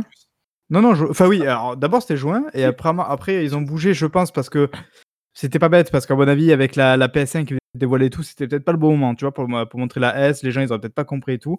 Donc, ok, dans ce cas-là, hop, ils ont poussé en août, après le, la fameuse conférence de juillet, ça avait du sens. Et là, a priori, bah, du coup, à moins qu'il y ait une surprise dans les. Il reste quoi Il reste 5 jours. Euh, voilà, ça sera pas non plus pour août, donc a priori, ça sera pour septembre. J'espère là quand même. Euh, ouais, donc, euh... Dorit, aura peut-être une information exclusive à nous dévoiler. Non, ouais, je trouve que c'est hyper obscur et le problème c'est que je, trouve que ça dégage pas de sérénité en fait de la part de, Microsoft, c'est-à-dire qu'on a l'impression que eux-mêmes savent même pas en fait comment vendre leur truc. Panic move là. Je, crois que si on regarde bien, le, dernier très bon move, allez, sur une peut-être les, specs qui ont été dévoilés un peu au début de l'année, qui étaient bon, qui étaient voilà, il y avait rien de spécial autour de ça, euh, si ce n'est qu'évidemment c'était une console qui était puissante comme on pouvait s'y attendre. Euh, leur dernier très bon mot, en fait, c'est le reveal de la console en, décembre, quoi. Mais le problème, c'est que c'était en décembre. Là, maintenant, ça fait 7-8 mois. Euh, L'inside de mai, ils l'ont très mal vendu, très mal géré. En, juin, du coup, on n'a rien eu. Et justement, déjà, on se disait, mais attends, mais je comprends pas le 20 sur 20, mais on n'a rien eu en juin. Ça, ça commençait déjà un, petit peu à puer. En juillet, ils font cette conférence qui, était une bonne conférence, mais il y avait la tâche Halo. Et en plus, d'ailleurs, ça n'était pas forcément non plus très bien vendu parce que c'était plus une conférence Game Pass qu'une conférence Series X. Et là, maintenant, on apprend que le 20 sur 20 c'est terminé. En plus de ça, donc j'en avais pas parlé, mais on apprend qu'il y a le report de Halo. Donc, c'est ça, quelque part, on pouvait s'en douter. On ne savait pas s'ils allaient avoir le cran de le faire parce que c'était quand même vendu comme le jeu de lancement euh, de la série X. Voilà, ils ont vraiment marketé autour de ça en disant euh, c'était pas arrivé depuis 20 ans, Halo au lancement de la Xbox. Ils, ils ont été très fiers. Ben voilà, ben après le bad buzz qu'il y a eu, a priori, et donc ils nous expliquent aussi le Covid, des choses comme ça. Ils ont reporté le jeu à 2021 et ils vont essayer de faire leur, mieux pour livrer le meilleur Halo possible, évidemment. Enfin, on a appris que le développement d'Halo Infinite se passait vraiment pas très bien. ça, ça a été démenti. Ça a été démenti il y a deux jours. Voilà, parce qu'il y a eu effectivement des grosses rumeurs qui, étaient, qui sont venues comme quoi il y avait un énorme bordel en interne, qu'ils avaient du beaucoup de mal avec la version One, euh, ce qui serait peut-être pas très surprenant, mais voilà, a priori, euh, d'après les rumeurs, c'était voilà, très compliqué pour la version One que les cadres s'étaient dispersés parce qu'en parallèle, il y a aussi la série avec Spielberg qui se fait sur Halo et que voilà, les mecs étaient plus vraiment concentrés sur le jeu. Enfin voilà, un énorme bordel. Mais ça a été démenti donc il y a un ou deux jours par le CM de, de 343 Industries. Après, voilà, est-ce que c'est vrai, est-ce que c'est pas vrai? Peut-être aussi que c'est des discussions internes qui sont vraies, c'est-à-dire peut-être qu'à un moment donné, ils se sont dit est-ce qu'on va peut-être pas abandonner la version One? Est-ce qu'on va pas reporter le jeu en 2022 comme disaient les rumeurs? Peut-être tu vois que ça s'est dit à un moment donné en interne, mais que, que c'est pas ce qui a été retenu aussi, c'est possible. Le CM de 343, il a pas intérêt à dire que ça se passe mal en fait. Donc, euh. Oui, voilà, c'est sûr. Il devait réagir tout à ça. Donc après, évidemment, on va dire que la version officielle, effectivement, c'est que c'était faux. Voilà, ça c'est en tout cas le discours officiel. Donc après, euh, évidemment, on va peut-être plus croire le discours officiel que les rumeurs, mais voilà. Et, donc voilà, donc en fait, c'était un énorme bordel pour, pour, pour la Xbox. Et moi, je tenais un petit peu en parler parce que c'est c'est quand même en fait je trouve que c'est un petit cœur il saigne c'est ça. Ouais mais c'est ça mais même au-delà de voilà moi j'ai un affect évidemment très personnel pour la Xbox même si des fois on a l'impression que non parce que je me fais littéralement défoncer sur Twitter. pas de taguer Marc sur Twitter avec je suis triste Non, exactement. Non, non, mais après, juste au-delà même, tu vois, de, de l'affect qu'on peut avoir vis-à-vis de Xbox, tu te dis, c'est ce que tu disais un peu, je crois, l'autre fois, Baybull, c'est que après tout le bordel qu'ils ont eu pour la Xbox One, tu te dis, mais putain, encore quoi. Enfin, ils y arrivent pas quoi. Genre, c'est incroyable de se prendre le tapis comme ça. Mais ils, ils ont un problème au niveau de, de leur équipe de communication. Voilà, on va pas, on va pas pointer qui a priori, euh, comme on a pu non, dire. voilà. non, non, mais voilà, peut-être bien que les donuts notamment. là, je pense qu'effectivement, non, parce que parce que Non, la, je- la console, elle est bonne, les jeux, les jeux, ils arrivent. Il y a eu les rachats de studios, enfin ça, c'est tout ça, c'est du concret. Et c'est vrai. Alors a priori, il va falloir attendre vraiment 2022 pour commencer à avoir du lourd, mais je veux dire, ça arrive. Voilà, on le sait. La console, a priori, c'est une super console en tout cas sur le papier. Euh, la philosophie, elle est plutôt bonne. Le, concept de- d'avoir des accessoires qui vont d'une génération à l'autre et tout. La rétro sur quatre générations, enfin tout ça, c'est c'est que du positif en fait quoi. Donc derrière, on se dit, ça devrait pas être un problème en fait de communiquer cette machine parce que parce qu'elle est bonne, parce qu'il y a pas de, c'est pas comme la Xbox One qui était moins puissante que sa concurrente, qui avait cette fameuse collection obligatoire au début, qui avait voilà, euh, elle partait avec des handicaps quoi. A priori, celle-ci non. Donc c'est quand même ouf de se dire que même là, ils arrivent pas à communiquer correctement dessus. En fait, le problème, c'est qu'ils ont, ils ont, ils ont passé 7 ans à ramer. euh, ils ont tout rattrapé, que ça soit en termes de hardware avec la Ouais, X, là, ouais, grave. la S, et tout, enfin la, la One S apparemment c'est pas vilain. Ils ont, ils ont sorti le Game Pass, ils ont fait la rétro, Oui, ils voilà. ont fait le Smart Delivery. Tu vois, ils ont fait des trucs très pro consommateurs finalement. Ce qui leur manque là vraiment, c'est les jeux. Mais bon, ça, ça arrivera Ça, évidemment. ça devrait arriver, oui. ça devrait arriver. Donc c'est un truc, euh, je pense que sur le court moyen terme, c'est pas trop inquiétant. Euh, mais par contre, en fait, les mecs ont toutes les cartes en main pour réussir et ils se prennent encore les pieds dans le tapis. Mais tu te demandes comment Mais- ils font. quoi. C'est c'est dingue en fait. Est-ce qu'ils pêcheraient pas aussi un peu quelque part par, par naïveté, tu sais, de, de ce, ce côté un peu Peut-être. bon élève euh, je, je vous en mets pas trop plein les yeux pour pas que vous soyez déçus. Ouais, il y a que peut-être d'autres, un ils- ils y syndrome vont à du- fond. trop Et- d'honnêteté quoi. Genre peut-être qu'à un moment donné, ils ont pas effectivement, comme on dit souvent, ce vice que peut avoir Sony, tout ça, de pas d'aller jusqu'à mentir, mais d'aller des fois par euh, omettre, tu vois, une partie du Voilà, truc et tout ça pour voilà pour pour rendre la chose meilleure. Et peut-être qu'il leur manque ça effectivement. Et d'ailleurs, parce que je sais que je vais me faire pourrir, donc je le dis tout de suite, je sais bien qu'il y a des gens, et notamment des fans Xbox, qui sont qui sont pas totalement mécontents de ce qui se passe. Eux, ils vont te dire ah ben non, mais là vous vous, genre vous dépeignez un tableau qui est plus noir que ce qu'il est, machin truc. Mais parce qu'en fait, il faut comprendre que ces gens-là, ceux qui disent ça, eux, ils sont renseignés en fait. Ils savent que la console elle est bonne, ils savent que les jeux arrivent, ils savent que moi une fois de plus quand je dis ça, euh, même moi voilà, je suis un early adopter, je vais acheter la console Day One, c'est déjà prévu. Voilà, je, je suis pas, je suis très loin de, de ce qu'on peut me dire des fois, genre hater Xbox, fait, genre lol, moi hater Xbox, d'accord. Euh, mais je veux euh, dire, mais je suis obligé de regarder ça avec du recul et de voir que le problème, c'est que moi, j'aimerais aussi que la, la marque brille et qu'elle soit reconnue pour ce qu'elle est. Et là, a priori, auprès du grand public, ça sera, Voilà, ça sera pas le cas ou ça sera difficile. Ils ont pas un discours grand public. Et bon, après, certains euh, seront peut-être contents hein, du fait que voilà, ça reste un petit peu élite, machin truc et tout. Mais à un moment donné, c'est juste dommage de pas vouloir partager son jouet, quoi. Voilà, donc après, euh, moi, j'en suis juste là, quoi. Voilà, c'est tout. C'était, voilà, j'avais envie de dire ça. euh, merci, Baywood, de m'avoir offert cette tribune. le billet de. Non, mais du coup, c'est vrai que c'est- c'est c'est chiant. Et, et Diego, je, je n'approuve pas ta blague sur les donuts. hein. Vraiment, si c'était euh, c'était pour euh, Ah, clasher, il dit euh, ça parce qu'il aime les donuts. vraiment, c'est c'est pas C'est ce terrible. qu'il mange dans, dans, dans sa cave, là, avec ses Oh là là. fermés. C'est sa seule nourriture, sa seule pitance qu'il partage avec ses enfants. Mais on va pas parler des enfants de Babyboul. Ah, on, laisse, on laisse ça en dehors de ça, on en parlera. il y a trop de private. euh, non, c'est pas bien là. C'est pas bien. Faites gaffe, on commence à. Euh, J'aimerais juste aussi parler d'un autre truc avant de Ghost of Tsushima. Euh, le, le Actu Gaming French Direct qui a eu lieu donc aujourd'hui. Aujourd'hui. Voilà. Ça, alors, on va pas tant parler des jeux déjà parce que je je suis pas allé vérifier tous les jeux qui sont. Enfin bref, j'ai pas vraiment tout vu en fait toute Quel la conférence. donc il, me, voilà, il me manque certains jeux. Euh, pour être tout à fait franc, en vrai, les jeux aussi, les- ceux que j'ai vus en tout cas, ça m'a pas marqué des masses. Il y en a deux trois que je retiens, mais voilà, ça m'a pas marqué des masses. pas le public visé, euh, c'est pour Mais- ça. Voilà, c'est sans doute ça aussi parce que c'est beaucoup de jeux indés. J'ai beaucoup pensé à Baby en fait. Je me suis dit, putain, c'est pour Baby en fait ce- cette conférence. euh. Moi, je suis le public visé et tous les jeux étaient intéressants pour moi. Donc, euh, Voilà, donc, euh, mais je, je m'en doutais effectivement, c'était ça. Bon, après, c'est plus la démarche en fait sur laquelle je veux revenir, c'est-à-dire que Actu Gaming, donc qu'on avait invité d'ailleurs pour le premier métro boulot Oui, vidéo, donc ça, voilà, très très sympathique avec Julien notamment, donc le, le- le fondateur du site. Euh, moi, je trouve ça super en fait qu'ils ont fait. Je sais pas ce que vous en pensez. Surtout, j'y ai un petit peu réfléchi aujourd'hui. Est-ce qu'on a déjà eu en France un site de jeux vidéo qui avait fait un événement de ce style-là? Je suis même pas sûr. Ça vous parle? Jeuxvideo.com à la limite, qui aurait eu les. Je suis même pas sûr. Ça, mais je sais pas s'ils l'ont déjà fait en fait. Parce que ça, on le voit un peu à l'étranger. D'ailleurs, on le voit cette année, évidemment, avec le 3 qui, qui, a, qui a sauté l'année. Euh, on a eu plein de sites qui ont fait leur euh, truc euh, d'événements, de jeux vidéo, d'annonces et compagnie. Et je trouve ça, en fait, super cool de voir un site alors, qui est pour l'instant amateur, on pourrait peut-être maintenant dire semi-pro parce qu'ils ont quand même un bon pied dans l'industrie malgré tout, euh, qui, qui a le, ce cran en fait d'aller faire ça, d'organiser ça, de, de, je trouve ça super en fait. Je me dis franchement respect les gars. Euh, voilà, après qu'on aime, qu'on n'aime pas le contenu et tout, respect de l'avoir fait, respect d'avoir eu, alors, je suis un peu vulgaire, respect d'avoir eu les, les, couilles de le faire en fait quoi, genre de, de s'être impliqué, ça fait quand même des responsabilités, c'est de la communication et tout qui va derrière tout voilà, moi je tenais juste à souligner ça parce que je trouve ça super. Après, je sais pas ce que, ce que vous en pensez. Je trouve que c'est super cool de voir des, des, gens comme ça qui ont euh, une vraie passion, hashtag clin d'œil, clin d'œil, euh, faire, voilà, faire les choses à fond et, d'aller tenter en fait des choses, de prendre des risques. Quoi.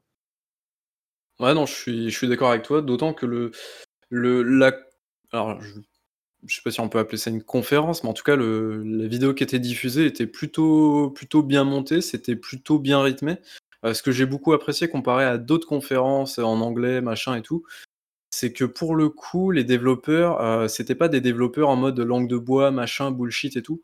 C'est que euh, bah déjà, c'était c'était très franco, pas franco-français, mais enfin, si, un petit peu bah, quand même. C'était la scène francophone. L'événement était dédié de toute manière à la scène et, et ce que j'ai apprécié, voilà, c'est que vraiment les développeurs, tu les sentais impliqués dans ce qu'ils disaient, dans ils présentaient leur jeu, ils les présentaient bien et tout, ils détaillaient un petit peu les trucs et tout. Donc pour le coup, c'était vraiment agréable à avoir et voilà, t'as pas le discours marketing à la con, de d'habitude, quoi. Bah, du coup, il y avait un côté homemade qui des fois est était assez rigolo parce que vraiment d'un jeu à l'autre et donc d'une personne à l'autre, t'avais quelqu'un qui était très à l'aise face à la caméra et ça sentait avec, une bonne enfin un art oratoire qui est très très rodé tout ça et derrière, t'avais quelqu'un qui que tu sentais un petit peu timide devant sa caméra et qui n'arrivait pas forcément à dérouler comme, comme il aurait voulu. Quoi. Mais comme tu dis, effectivement, du coup, il s'en dégage une sorte de sincérité qui était assez intéressante. Quoi, parce que le mec, voilà, c'est un mec qui est là, qui te présente son jeu, qui dit Bon, ben voilà, alors j'ai voulu faire ça, machin, truc et tout. Et je trouve ça, ouais, je trouve ça plutôt cool, moi aussi, euh, assez cool. Euh. C'est vraiment sympa. Et puis bon, après, euh, après, on en parle parce que ça s'est passé en France aussi. Mais, disons que pendant la période de 3, on a eu The Escapist Show, je crois, on a eu Upload VR aussi. Donc, en fait, des sites amateurs qui font des petites conférences comme ça, ça existe depuis, depuis des années et des années. C'est juste que là, j'ai l'impression que, bah, en fait, beaucoup de personnes tentent l'aventure. Le fait que l'E3 se soit pété la gueule cette année, bah, du coup, ça a peut-être accéléré les choses. Mais, euh, mais ouais, en tout cas, l'initiative, comme tu disais, est super, super cool. Et je pense que ça a demandé beaucoup, beaucoup de boulot. Il y a eu un peu de budget aussi, je pense, euh, mis dedans, euh, parce que bah, les génériques sont quand même assez classe, j'ai trouvé. Euh, donc je sais pas si ça a coûté vraiment beaucoup, beaucoup de sous, mais en tout cas, il y a eu du travail, ça c'est clair. Et donc un grand bravo aux équipes d'Actu Gaming parce que bah, franchement, c'était, euh, plutôt cool à suivre. Et puis les jeux étaient intéressants en tout cas. Cocorico. voilà, forcément le fameux Cocorico, là, on n'y achète mmh. jamais. Du coup, moi, je crois que j'ai fait le tour de ce que je voulais parler en aparté. Je sais pas si vous avez d'autres trucs. Eh ben non, écoute, euh, on a fait le tour là. Vous voulez que je vous parle de Assassin, euh, Ghost of Tsushima? Oh non. Allez, tu nous fais un petit laïus Ah voilà, très très rapide. Euh, je l'ai terminé il y a une semaine à peu près là maintenant. Euh, alors je l'ai pas fait à 100%. Justement parce qu'en fait j'ai attaqué en fait le jeu et euh, le jeu se découpe en je crois que c'est en deux parties en gros grossièrement voilà deux grosses parties sur l'île. Donc évidemment un peu comme bah, d'autres jeux de style, tu dois d'abord faire un peu la première partie, après il y a un événement du scénario qui fait que tu accèdes à la deuxième partie. Donc, donc là, la première partie, j'avais tout fait à fond. Vraiment, j'avais fait tout ce qui était possible de faire. Tu as plein d'activités euh, plus ou moins rigolotes euh, à faire dans, tout bon open world bien générique euh, qui se respecte en 2020.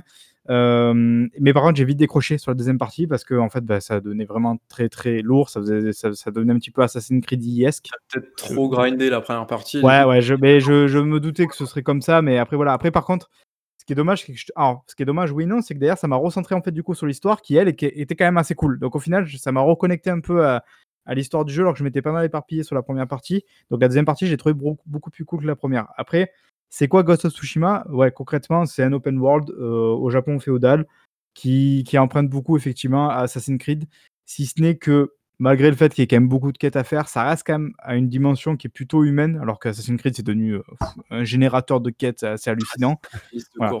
Là, tu as quand même l'impression, malgré tout, de pouvoir aller au bout. Je pense que les gens qui ont beaucoup accroché au jeu, ils n'ont pas décroché comme moi à la fin, ils sont vraiment allés euh, jusqu'au bout, ils ont fait vraiment le truc jusqu'au bout. Sachant que je trouve quand même qu'il y a une, évolution au-delà donc, de l'histoire et tout ça, de son personnage qui est assez intéressante en termes de possibilités.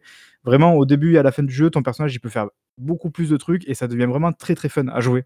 Euh, même si euh, le jeu essaie de t'expliquer que tu as donc l'approche frontale, parce que tu es un samouraï quand même à la base, euh, mais tu as aussi une, approche un petit peu fufu, furtive, comme une fois de plus tout bon open world qui se respecte aujourd'hui. si c'était que bah, en fait c'est pas très intéressant. Bah, en vrai l'approche furtive, Euh, même si ça marche, il n'y a pas vraiment de challenge à le faire. L'IA est un peu bébête, comme la plupart des open world aussi. C'est-à-dire que tu vas, tu vas pouvoir passer dans son trois quarts de vision sans qu'il te voit. Tu vois, je sais pas si tu vois ce que je veux dire. C'est-à-dire qu'après, tu peux littéralement faire un village en passant un à un derrière les mecs en les tuant alors que les gars sont à 2 mètres l'un de l'autre, tu vois, donc ils sont censés quand même voir que son pote à côté est en train de se faire trucider. Mais vu qu'il est au, au 45e degré de vision, ça va, tu vois, il le voit pas trop quoi. Oui, il euh, ça, me fait un peu courir aussi. C'est genre, oui, voilà, où il entend pas. C'est un peu comme Styx, qu'on en parle souvent, où c'est très mécanique en fait, comme, comme, euh, comme système quoi. Donc après, donc voilà, donc c'est très fun. Et moi, ce que j'ai préféré euh, dans ce jeu par rapport à Assassin's Creed au-delà de l'univers, évidemment, parce qu'il faut aimer le Japon, il faut aimer le Japon féodal. Je pense que rien que ça, ça, va faire que ça va marcher, parce que la DA, petite, question, petite question, le héros a vraiment l'air japonais? Ah, Bref, non, mais en vrai, par contre, le héros, il est assez cool dans sa, enfin, comment dire, dans, dans, sa représentation, parce qu'en fait, c'est pas, c'est pas un mec très typé, très marqué. Pas ah. typé héros avec une cicatrice énorme, badass, tu vois. C'est pas un mec comme ça, c'est un, mec assez banal en fait, à vrai dire. fragile en fait, c'est ça. Il boit bah, on dirait pas que là, évidemment, parce que voilà, mais je non, non, mais c'est le mec qui est très banal et ça, je trouve ça assez cool. En fait, ça change, ça change d'avoir un mec juste banal, euh, qui est pas juste méga stylé, euh, quoi qu'il fasse. Voilà, ça, j'ai trouvé ça plutôt cool. Euh, surtout que l'évolution du personnage dans le scénario est vachement intéressante dans ce sens-là. Enfin, à la fin, il devient vraiment intéressant, même avec les connexions qu'il a avec les autres personnages et tout. Euh, mais voilà, donc ce que je disais, c'est que je préfère ce jeu-là à Assassin's Creed dans le sens où déjà le système de combat est vachement plus intéressant qu'Assassin's Creed, mais genre, mais tellement plus. Évidemment, c'est pas un Sekiro, c'est pas aussi précis qu'un Sekiro. Euh, c'est pas non plus un Dark Souls, enfin voilà, c'est pas aussi exigeant qu'un Dark Souls. on a l'air quand même assez classe, non? Voilà, mais c'est quand même beaucoup plus intéressant que ce que fait Assassin's Creed. Euh, il y a vraiment, alors il y a plusieurs stances, c'est-à-dire la, la, position que tu peux adopter, tu en as quatre en tout quand tu les débloques. et en fait, chaque stance est plus ou moins adapté à un type d'ennemi, donc tu as la stance qui sera, qui sera adaptée au mec qui a une épée, celle, celle, qui sera adaptée au mec un peu lourd, celle qui sera adaptée au mec qui a un, bouclier. Donc c'est à toi quand tu fais les combats, parce qu'évidemment tu te retrouves euh, dans des combats, il y, a, il y a 10 mobs un peu différents comme ça ici et là, de t'adapter en fonction de celui que tu es en train de taper, d'essayer de réfléchir un peu à ce niveau-là. Et ça marche plutôt bien. Plus ces animations elles sont cool quand tu arrives enchaîner les mecs, tu fais vraiment des animations assez stylées où tu, tu, le, tu l'achèves en mode euh, samouraï katana euh, plutôt classe. Donc voilà, moi j'ai pris en fait beaucoup de plaisir à ça, sachant que c'est la plupart euh, de l'intérêt du jeu, c'est-à-dire euh, vider des camps de Mongols en fait. Euh, c'est, je trouve ça assez cool, juste de passer d'un camp à l'autre, de, déchiqueter les mecs, d'avoir cette sensation de puissance, d'avoir vraiment cette sensation où tu peux presque des fois courir dans le tas, y aller et tu dis allez YOLO, j'y vais, avec ta garde, avec ta défense et tout, tu peux faire des trucs assez stylés même quand il y a 10 mecs autour de toi. Ça, c'est vraiment très très bien. Quoi. Et après, au-delà de ça, ben, ça reste un jeu voilà, qui a des quêtes, alors des quêtes principales qui sont relativement intéressantes en termes d'histoire, mais tu as des quêtes annexes qui sont alors, pas forcément inintéressantes. Le problème, c'est que par exemple, euh, tu vas croiser une dizaine de personnages secondaires, je pense à peu près. Et genre, chaque personnage a 9 quêtes ou 10 quêtes, quoi. Et le problème, c'est que, bah, par exemple, tu as un personnage, là, je, pense à une dame un petit peu âgée, là, que tu croises à un moment donné en fait, elle, tu comprends que ces quêtes, c'est les quêtes, il faut suivre des mecs. Tu vois, et c'est neuf quêtes où il faut suivre des mecs. Donc, tu es là, à te cacher derrière une fougère, à attendre que le mec y passe. Hop, tu passes de l'autre côté de la route avec la fougère. Ah, tu vas. Là, là, ça y est, tu peux y aller. En plus, évidemment, il faut pas sortir, tu vois, trop de la zone de, l'histoire. Sinon, tu es très vite rappelé à l'ordre avec un chrono.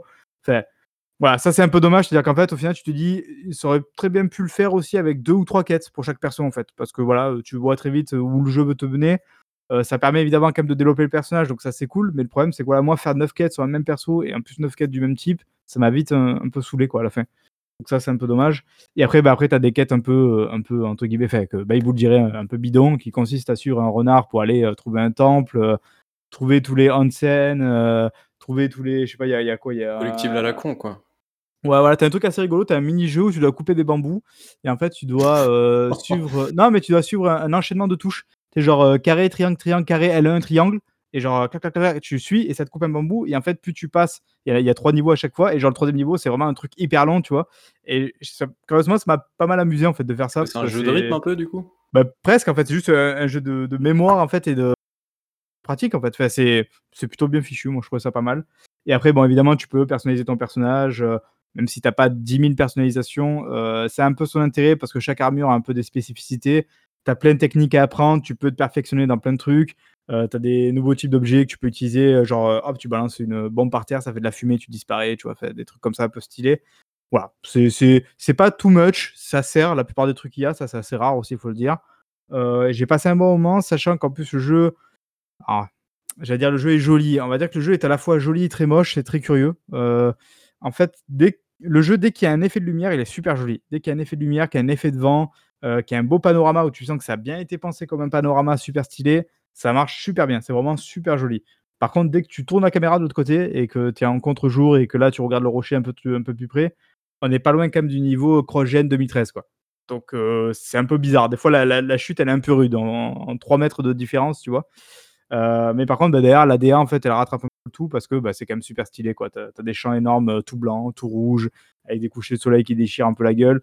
Ça va, ça fait, le café. Je pense que pour ceux qui aiment le Japon, ça va être super. Je trouve que c'est un jeu qui est idéal pour l'été. Il n'est pas excessivement long. Il faut compter environ 30 heures, je pense, 35 heures max. Euh, donc c'est pas too much non plus. Euh, tu t'amuses voilà, à défoncer du mongol. Tu es dans un Japon, donc tu es assez dépaysé. Ça reste relativement carré, même s'il y a des mécaniques qui sont un peu vieillottes, du style, tu es obligé d'attendre que le PNJ il aille exactement à l'endroit où il est censé aller pour pouvoir lui parler. Ça, c'est un peu con. Mais voilà. J'ai passé un bon moment, mais c'était pas un grand jeu. C'est vraiment pas un grand jeu. Contrairement à ce que j'ai pu lire ici et là, euh, c'est pas un GOTY, c'est pas un grand jeu. Je le mets au niveau, alors je vais me faire défoncer, je le mets au niveau de Crackdown en fait, Crackdown 3 quoi. C'est-à-dire que c'est un jeu qui est pas ouf, qui est assez moyen, mais qui, sur lequel je me suis amusé en fait. Crackdown, j'ai 50 heures dessus, tu vois. Mais c'est voilà, ouais. un peu à l'image de, de, toute leur production, ils, ils, font des jeux bien, mais, mais pas. Ouais, après voilà, je connais pas trop Sucker Punch, mais j'ai euh, j'ai l'impression effectivement que c'est ce qu'ils font à chaque fois, c'est-à-dire un jeu qui est pas extraordinaire, mais qui est sympa à jouer quoi. je sais pas, après je le connais pas. Moi, j'aurais une, euh, une question. Euh, je sais plus, j'ai dû entendre ça dans un autre podcast. Euh, c'est que bon, du coup, si j'ai bien compris, les quêtes sont à peu près nazes. Bah, ouais, c'est, c'est pas, c'est pas Witcher 3, quoi. C'est du FedEx plus plus, quoi, mais enfin. Bref. Et du coup, est-ce que le monde, enfin, est-ce que le jeu te pousse à l'explorer? Est-ce que, euh, d'après ce que j'ai compris, il y a un truc qui est pas mal avec le vent. Du coup, genre, euh, je suppose que t'as pas plein d'icônes, plein la map, genre comme dans Assassin's Creed, des trucs comme ça. Tu peux évidemment ouvrir la map où là, tu vois qu'il y a des trucs et tout, même si la plupart des, t'as pas genre une tour, tu sais, que tu vas débloquer, et d'un coup, tu vas avoir tous les trucs qui apparaissent autour. Ouf, il y a pas ça, tu vois. Bon, y a... tu peux libérer des villages qui vont un peu te montrer un peu ce qu'il y a autour, mais c'est pas, c'est pas comme la tour d'Assassin's Creed, quoi. Comme Après, t'as beaucoup de points d'interrogation ouais, tu as beaucoup de points d'interrogation, tu sais pas trop ce que ça va être. Par contre, effectivement, ce que, ce que tu as dit, c'est très important, c'est que bon, si tu, te, tu t'enlèves la map, tu peux juste te contenter en fait, de suivre le vent.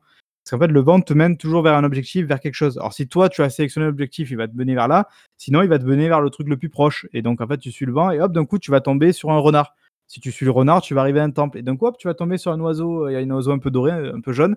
Si tu suis celui-là, tu vas tomber sur un objectif qui est près de la map, en fait. Donc, tu peux te contenter juste de suivre le flow, en fait, du jeu, quoi. Ça, c'est assez cool. je pense que ça a été suivi un peu sur du. Ça marche euh, totalement sans, sans, interface, par exemple. Tu peux totalement jouer au jeu, te repérer et tout. Bah alors moi j'ai beaucoup utilisé la map parce que vu que je voulais tout vider en fait tu vois je voulais pas non plus passer 40 minutes à chaque fois entre deux, objectifs mais je crois savoir qu'il y a des gens qui jouent comme ça et que ça marche très mais moi je, très sincèrement je mettais tout le temps la map et après je suivais en gros mon GPS vent qui était euh, je mettais mes objectifs et je les suivais quoi mais, mais on sent quand même que ça a été développé dans ce, sens, dans ce sens-là, d'être utilisé comme ça. Après, c'est cool parce que du coup, t'as pas un vieux GPS bizarre un peu à la Red Dead Redemption, quoi. Et euh, en plus de ça, les icônes, elles apparaissent vraiment que quand t'es très privé.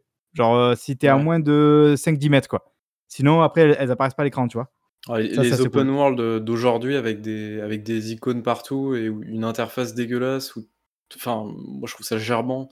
C'est horrible. Il y a un truc assez curieux aussi, c'est que leur touche action, c'est la gâchette droite. Je, je crois pas avoir déjà vu ça en fait sur un autre jeu, c'est-à-dire que toutes les touches action, genre ramasser, euh, tu vois, passer par-dessus, euh, enfin entre deux barreaux, tous les trucs d'action en fait, c'est avec la gâchette droite. Je, je sais pas pourquoi ils ont fait ça, mais c'est vrai que tu t'y fais vite quoi. Très bien, merci pour la précision. non ouais, non mais euh, parce que ça m'a marqué bizarrement dans mon expérience de jeu.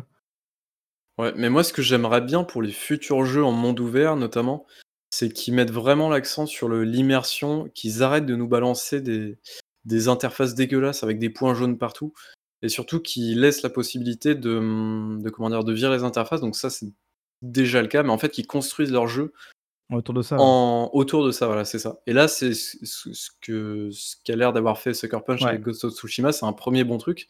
Et pour le coup, ça, c'est super cool. Parce que, enfin, côté immersion, moi je trouve qu'il n'y a rien de pire qu'une interface qui arrête pas de te rappeler tes objectifs de mission, Sachant qu'en fait, et tout. quand tu joues, tu peux utiliser le pad tactile pour, pour ça. En fait, le pad tactile, si tu veux, tu as donc les, les, quatre sens haut, euh, droite, gauche, bas. Euh, alors, je sais plus exactement de tête, mais je crois que gauche, c'est euh, tu fais un, signe, tu t'inclines. droite, tu joues de la flûte. Alors, la flûte, après, elle peut te servir à changer d'heure dans la journée ou de temps, tout ça. Fait, voilà, ça peut, tu peux jouer avec ça. Et en fait, si tu mets un coup vers le haut, ça fait souffler le vent. Tu vois, Ah tu peux d'accord, vraiment c'est pas très mal c'est très feeling, Il ouais, y avait un très feeling, petit quoi. peu la même chose sur Horizon sur PS4 où en gros, quand tu désactivais l'interface, tu avais juste à toucher le pavé tactile pour que ça te réactive l'interface, heu, genre pendant 5 ou 10 secondes, quoi. Pour, Mmh. heu, que tu puisses t'y repérer, en un coup d'œil, quoi. Ouais, c'est c'est tu vois, typiquement, c'est l'utilisation du pavé tactile que je trouve assez, intéressante parce que c'est pas envahissant et c'est utile, quoi. Ouais, OK. Voilà. OK, OK, ça marche. Bah, je crois qu'on a fait le tour de Ghost of Tsushima, même si bon, je pense qu'il y avait quand même vachement vachement d'autres trucs à dire dessus, mais en vrai, heu Oui, mais après voilà, c'est mon on ressenti passer global, heu, voilà. 107 ans, quoi. Si vous voulez jouer à du Japon, heu, enfin, vous aimez beaucoup le Japon féodal, allez-y. Si vous voulez chercher un jeu pour l'été qui est pas trop prise de tête, allez-y. Heu, si si voilà, si vous en avez peut-être un peu marre d'Assassin's Creed, mais que vous aimez énormément ce genre de jeu, mais que vous voulez faire un peu autre chose, vous pouvez aussi y aller, voilà. Après, il faut juste pas enfin, après The Last of Us 2, évidemment, c'est ça peut être dur d'un côté de passer à Ghost of Tsushima parce que c'est pas non plus le calibre d'un GOTY, quoi. Il y a il y a plein de choses où, bah, c'est c'est pas c'est relativement moyen, mais ça en fait pas forcément un mauvais jeu, quoi. OK, C'est ça beau marche. C'est magnifique. Hem, du Vous joué à quoi sinon? Peut-être pour ouais, on va peut-être passer au jeu auquel on joue. Allez, Diego, ça fait longtemps que tu as pas pris la parole, je sens que ça te démange, hein. Ah merde, merde, vous m'avez réveillé. Pardon. Ah. est-ce que j'ai joué? Tu étais en train de changer ta couche peut-être, non? On peut Oh. arrêter là, s'il vous plaît. Allez, parlez de quoi de ce que vous avez joué? Alors, j'ai joué à Carrion. Attends, il m'a Ah oui. vanné tout à l'heure, là.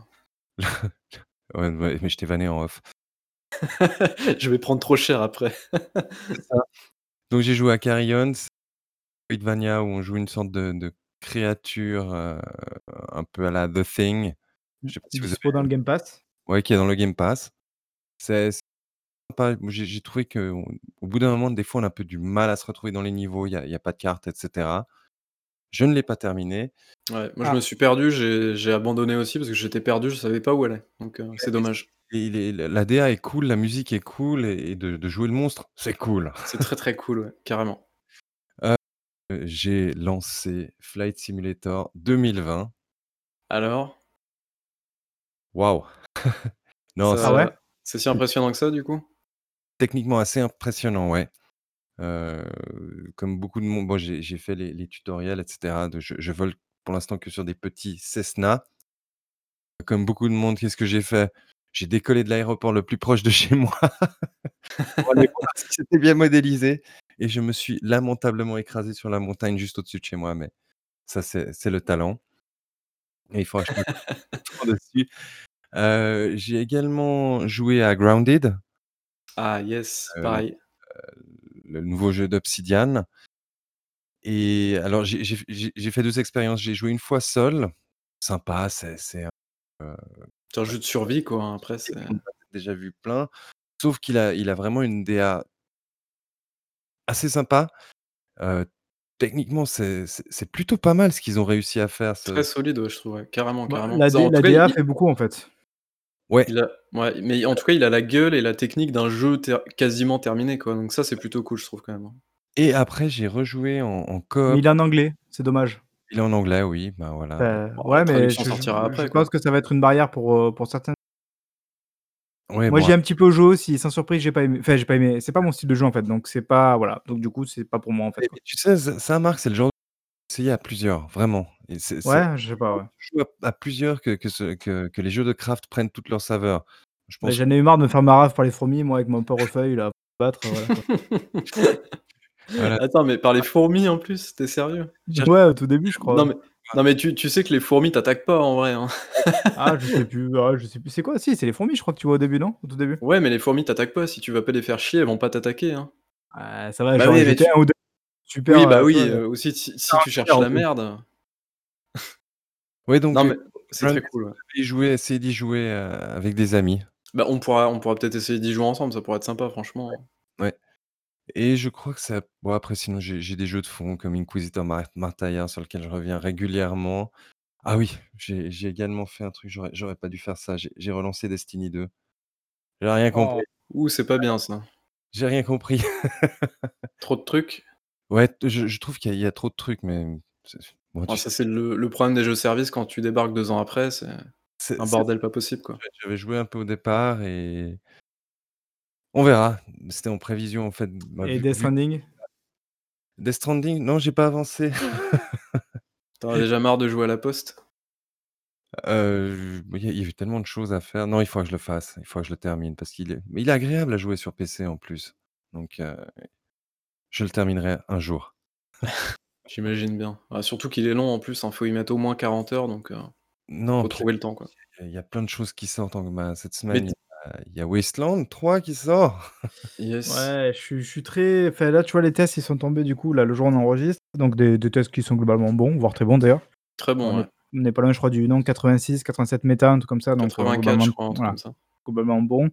Heu, moi, le seul truc que je qui qui me fait un peu flipper, c'est que j'ai l'impression, en lisant un peu les tests que j'ai vus, qu'il est aussi peu accessible que assez accessible pardon, que le second, quoi. Même si apparemment il y a un mode entre guillemets «facile» qui se concentre surtout du coup sur l'histoire et qui te rend les combats un peu moins chiants. Moi, je pense que je vais passer par là, heu, parce que le problème du 2, c'est que l'univers était super méga cool, mais tu avais l'impression que c'était vachement excluant, quoi. Parce que, bah, moi, j'ai jamais joué au 1er, c'était sorti, heu, 25 ans en arrière. C'est pas forcément un genre de jeu auquel je suis habitué en plus, donc je suis rentré dans un truc où, heu, tu as l'impression que si tu es pas connaisseur, c'est chaud, quoi. du du CRPG assez hardcore, Marc, donc Ah ouais, voilà, mais je l'ai senti tout de suite, donc espéré que le 2 soit plus accessible, quoi. Heu, le 3 pardon. Peut-être commencer avec un Divinity, un truc un peu plus doux, on va dire, que que peut-être un truc Ouais, mais ça, tu vois, l'univers de Divinity m'intéresse pas, alors que Wasteland, je trouve l'univers super cool, quoi, le le peu qu'on qu'on en voit, quoi. Ça me donne envie, quoi. et a priori, l'écriture est très bonne aussi. Oui, ils ils y ont mis beaucoup de et je crois d'ailleurs que j'avais vu qu'au moment du rachat par Microsoft, ils se sont rapprochés d'Obsidian justement pour avoir un système de de de dialogue, de trucs comme ça qui était plus Ah oui. poussé. Ouais, Il ouais, effectivement, c'était ouais. ça le l'histoire, ouais. Donc ouais, ouais, je crois que je l'essayerai quand même, tu vois? Je l'installerai quand même pour le pour le truc, d'ailleurs comme Battletoads qui est sorti aussi, même s'il a pas Ah eu de très, très bonnes critiques. Et non, non. Il s'est fait il s'est Ah fait ouais? défoncer ce jeu-là? J'ai pas aimé Ouais, enfin, bof, quoi. Bon, moi pourquoi tu as pas aimé? Bah, Beat all déjà, c'est pas tellement un jeu un genre de jeu auquel j'aime jouer. Heu, ça part la DA, OK, elle est sympa cartoon, mais non, j'accroche pas. Bah, alors ce qui est très bizarre, c'est que c'est entre guillemets, «c'est très joli» parce que, bah, tout est fait, je crois, encore à la main et tout, que les animations sont classe, en fait.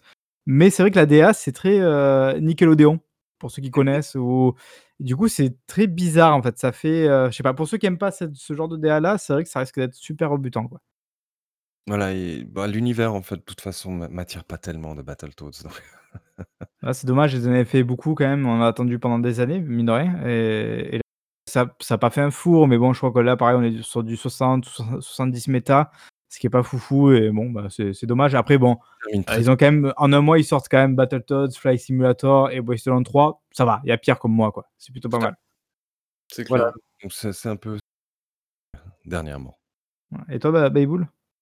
Je vais essayer d'être rapide évidemment, comme d'habitude. Hem, j'ai terminé Bright Memory, qui est vraiment Ah! très cool. Du coup, tu l'as fait alors? Ouais Ah! Ouais et et il a de la gueule comme ce qu'on a vu sur les trailers? Heu, alors c'est Bright Memory le 1er, hein, pas le Infinite, heu, qui sort C'est après. p c'est pas le même? Enfin, c'est pas genre le le Infinite, c'est pas genre une version plus plus? Non, c'est le 1er en fait, heu, OK, d'accord, je croyais que c'était juste le même, mais en en plus conséquent, quoi, en plus touffu. Non, non, justement, Bright Memory, c'est une sorte de démo de 45 minutes, 1 heure, qui coûte 5 € d'ailleurs, ça coûte, Mais déjà, techniquement, c'est pas ça non? c'est très, très cool, ouais, c'est très, très joli. Ah bah, Heu, toi qui as joué en plus à Shadow Warrior, c'est un peu le même feeling? On a l'impression un peu en voyant le c'est un petit peu le même feeling, Shadow Warrior est plus sur le corps à corps, là, tu es beaucoup plus sur les armes à feu, mais heu, ça reste, heu, très, très cool à jouer, ça dure pas très longtemps, c'est pas très cher, donc allez-y avant le Bright Memory Infinite. Je me suis relancé dans les, Shadow of, donc j'ai fait les Shadow of Mordor, qui est je crois que c'est la 3e fois que je le fais, qui est un jeu toujours assez sympa à faire. Je rêve qu'un jour, Warner, heu, arrête de faire des jeux comme ça et nous sorte plutôt un, un jeu Seigneur des Anneaux avec toute la terre du milieu. Si un jour il y a un développeur qui nous fait ça, mais c'est, heu, je crois que le seul jeu Genre, heu, en mode MMO, tu veux dire? Ou en mode, heu, enfin, De quoi? open world, en quoi? En open world, action? Non, en mode open world, jeu d'aventure avec toute la terre du milieu, quoi. Mais en solo, du coup? Oui, oui, bah, oui, en solo, sinon tu as, heu, Lord of the Rings Online, je crois, qui doit le faire ça, mais Oui, c'est vrai que ouais, c'est vrai, ouais.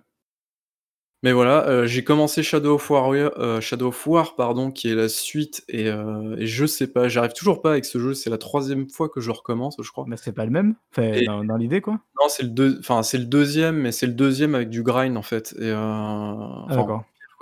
et pour le coup, je je bloque toujours au même endroit et c'est Pourtant, le système Nemesis est vraiment très, très cool. Je sais toujours pas pourquoi, heu, aucun autre jeu ne l'a réutilisé derrière. Ah, c'est la seule raison pour laquelle je veux bien essayer de jouer à ce jeu. Bon, je l'ai pas encore fait, heu, parce que je suis je suis pas du tout fan moi de sur les anneaux, mais j'avoue que ce système Nemesis, il me il botte vachement, ça me donne envie de l'essayer, quoi. plutôt que le Shadow of War. Il sera il sera moins tu seras moins lassé déjà du truc. S'il faut que tu en fasses un, je pense qu'il faut faire, heu, Shadow of Mordor en 10 heures, tu peux terminer le jeu, voire moins, si tu rushes un peu. En plus, si tu connais Assassin's Creed 2, c'est plus facile parce que vu qu'ils ont piqué le le code du jeu, heu, pour faire le Ça. Hem, heu, en ce moment, je suis dans ma période casu, hein, donc désolé, je joue qu'à des jeux de casu. J'ai joué à Mad? Max aussi. Non, j'ai joué à Mad? Max. Ouais, Ah Mad non, ah non, Mad Max, OK. Alors? j'aime beaucoup, c'est la 2e fois que je le fais et je je sais pas pourquoi, je kiffe vraiment ce jeu. C'est pourtant c'est un c'est un jeu C'est Avalanche? C'est Avalanche, oui, Avalanche, et c'est un jeu qui est très, très beau. Heu, enfin, il y a que du désert, on est d'accord, mais c'est un jeu quand même de 2015. Le sable, il est super beau.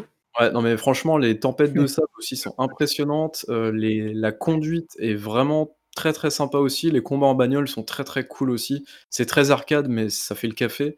Les combats main nue sont ultra viscérales, c'est tu ressens bien les coups et tout. Non, franchement, c'est un jeu que j'apprécie beaucoup, même si tu as énormément de gr de «grind» aussi entre guillemets. En gros, c'est, heu, tu prends ta bagnole, tu fais 100 mètres et heu, tu as un truc à fouiller, tu tu reprends ta bagnole, tu fais 100 mètres, tu as un truc à fouiller. C'est un peu chiant pour le coup, heu, mais voilà, hem, ce côté-là est un peu chiant, mais sinon tout le reste, voilà, c'est en termes d'ambiance et je crois que c'est vraiment l'ambiance qui est vraiment très, très cool. Ils ont fait en plus un mix entre le film, le dernier film de 2015 qui est sorti Mmh. et heu et je pense le personnage originel des des premiers films et heu, c je trouve que ça marche très, très bien avec une petite histoire. Bon, ça vole pas très haut, mais c'est une petite thématique derrière qui est assez assez cool aussi. Non, franchement, c'est vraiment vraiment un jeu que je kiffe, je kiffe beaucoup et pourtant c'est un jeu à la con avec du grind partout, mais c'est pas très grave. Et j'ai joué à 2 autres jeux d'un petit peu plus indé cette fois, heu, j'ai joué à Metamorphosis, heu, je sais pas si tu connais Kafka du coup? Enfin, je pense que tu connais? Oui, la métamorphose. Diego, tu connais Kafka toi, je pense? Bah, moi aussi quand même, attends, j'ai lu ça à l'école, s'il te plaît. Tu as lu ça à l'école? Putain, Bah oui, heu, la métamorphose, j'ai dû le lire en 3e ou 4e, mais c'était super sympa d'ailleurs, même si je suis pas un grand Ouais. fan de Kafka, parce que c'est très délire quand même comme univers, mais heu, c'était sympa. Attends, c'est un truc, heu, tu as des insectes, dans Métamorphose? Mais oui, Mais il se D'accord. transforme, enfin, bon, transforme tu en tu as pas lu le livre toi, non? Bah non, j'ai pas lu en fait, j'ai pas lu le livre, mais pour le coup, c'est toute une analogie, une métaphore de enfin bon. Ouais, es Métamorphosis vraiment un mec sans culture, quoi. Ouais, je sais pour le coup. Alors pour le coup, ce qui est je pense que le jeu est bien fait parce que je pense que j'ai su quand même déceler les thématiques, heu, du jeu derrière et les les messages qu'il essaie de faire passer. Donc je suppose que sans avoir lu les livres, heu, je pense que le jeu est assez bien fait, en fait. Et en gros, ce que je retiens surtout, c'est qu'il a demandé à Diego, comme si Diego était suffisamment vieux pour être ce mec qui est devant sa bibliothèque avec ses petites lunettes en train de lire devant sa cheminée Kafka et la métamorphose. le carton rouge à la main. Non, mais c'est surtout que tu as pas de culture, alors je me suis dit que Diego, lui, comme Ah il bah en la preuve, la preuve. J'avais déjà plus que Oh là toi. Bon, c'est pas un exploit, mais j'avais déjà plus que toi. Mais bref, en tout cas, tu joues un insecte, du coup, une fourmi, heu et en gros, tu dois tu as une histoire sous-jacente derrière, je l'ai pas bien compris pour le coup. Mais en gros, voilà, tu as des documents partout, tu as des trucs un petit peu, heu donc je pense que c'est ça le côté très kafkaïen de la chose, hein, comme le dit la célèbre expression. De genre des trucs un petit peu, un petit peu délirants où en gros, tu demandes un papier, ça met 10 ans, enfin, tu as des trucs complètement, heu, complètement débiles. C'est un jeu qui a beaucoup d'humour aussi, heu, avec, beaucoup d'allers-retours aussi, mais des allers-retours en mode, en bah, des trucs un peu grotesques et tout. Donc ça marche très, très bien, ça dure 2 heures, 2 heures et demie, je crois et c'est vraiment un jeu très, très cool. Par contre, il est peut-être un poil cher, il est à 25 € je crois. Ah. Donc peut-être un petit peu dans les 15-20 €, ça serait peut-être mieux, mais en tout cas, c'est un jeu que je vous recommande et j'ai joué à un autre jeu et après promis, heu, j'ai terminé, ça s'appelle Risk of Rain 2. Hem, Ah! J'avais joué au 1er. jeu ouais, j'ai jamais joué au 1er. C'est un jeu qui, bah, d'ailleurs, qui ne ressemble pas du tout au 1er pour le coup, peut-être l'univers, je pense. Mais hem, mais pour le coup, c'est un jeu que je ne pensais pas, apprécier. J'ai joué avec un pote et franchement, ça défonce. C'est vraiment trop bien. À l'époque, déjà, il fallait y jouer à plusieurs, mais par contre, moi, le problème du 1er, c'est que c'était une galère sans nom pour se rejoindre. C'était un truc un vraiment un peu roots, roots serveur hardcore, heu, voilà. Fallait Bah, taper l'IP c'était, heu, et tout. alors c'est pas Metroidvania, c'était un merde, comment ça s'appelle? Tu sais quand tu recommences enco enfin, oh roguelike light. roguelite, non? Like? Oui, Light? oui, c'est ça. Voilà, voilà. C'était mais avec un design assez minimaliste, et une une ambiance plutôt cool, assez nerveux, c'était c'était vraiment pas mal. Le 2, je sais qu'il est totalement différent, mais je me souviens plus de Ouais, en gros, c'est un c'est un shooter en 3D à la 3e personne, donc du Ah voilà, coup, un c'est truc ambitieux, quoi. c'est ultra différent et hem et ça marche trop bien, en fait, parce que, heu, tu as un espèce de tu as un compteur, en fait, où en gros, bah, plus tu passes de temps dans le niveau, plus la difficulté augmente, mais d'un autre côté, plus tu passes de temps dans les niveaux et plus tu as de chances de choper du loot et des capacités intéressantes. Donc en gros, c'est à toi de faire un choix à ce niveau-là et heu et franchement, c'est très, très bien, c'est très dynamique, c'est très cool, tu as beaucoup de bonus et tout et et le jeu, des fois, t'entube, heu, complètement, donc c'est très, très drôle parce que tu as un petit côté random aussi dans les dans ces trucs-là, heu et vraiment, c'est vraiment un jeu très cool. En plus, ça coûte que 15 €. Heu, c'est vraiment, chaque partie, ça dure, si tu es pas une chèvre, ça dure entre 45 minutes et 1 heure et demie, voire 2 heures si vraiment tu assures, heu, tu assures, quoi et c'est très, très cool. Franchement, c'est vraiment un un très, très bon tu jeu. conseilles alors? Mais à Carrément, ouais. plusieurs? Oui. Tu peux t'entraîner tout seul, mais je pense que ça doit être quand même vachement moins drôle et un peu moins frénésique, quand même. Ah, il est Mais à c'est hyper 25 € sympa. quand même. 25 €? Sérieux? Mmh. Bah, là, je vois sur Steam, ouais, 25 €. Bah, attends, j'ai payé 15 € ou alors, Ah et ah, il était peut-être vole les gens. en il était peut-être hors de hors de Early Access? Ah, c'est peut-être pour ça, alors. OK, bah, il est 25 € alors, désolé. Et Eh bah, Gearbox Publishing, en plus. Ah, Ouais, je hein? sais, ça m'a fait chier quand j'ai vu ça, j'étais un peu dég, mais bon, c'est pas grave. Des fois, on fait des mauvais choix. C'est bon, tu as fait le tour de ton panel de jeux? c'est pas mal. Alors Hem moi, il y a rien du tout, hein, parce que j'ai revendu les 2 consoles, donc heu, j'ai plus rien un à jouer. j'ai encore Ah! un jeu et ça va te faire plaisir. Je me suis lancé dans Halo: 1er du nom Ah! Oh là et là! franchement dans la Master Chief Collection, du coup et franchement, c'est très, très bien. C'est Ah!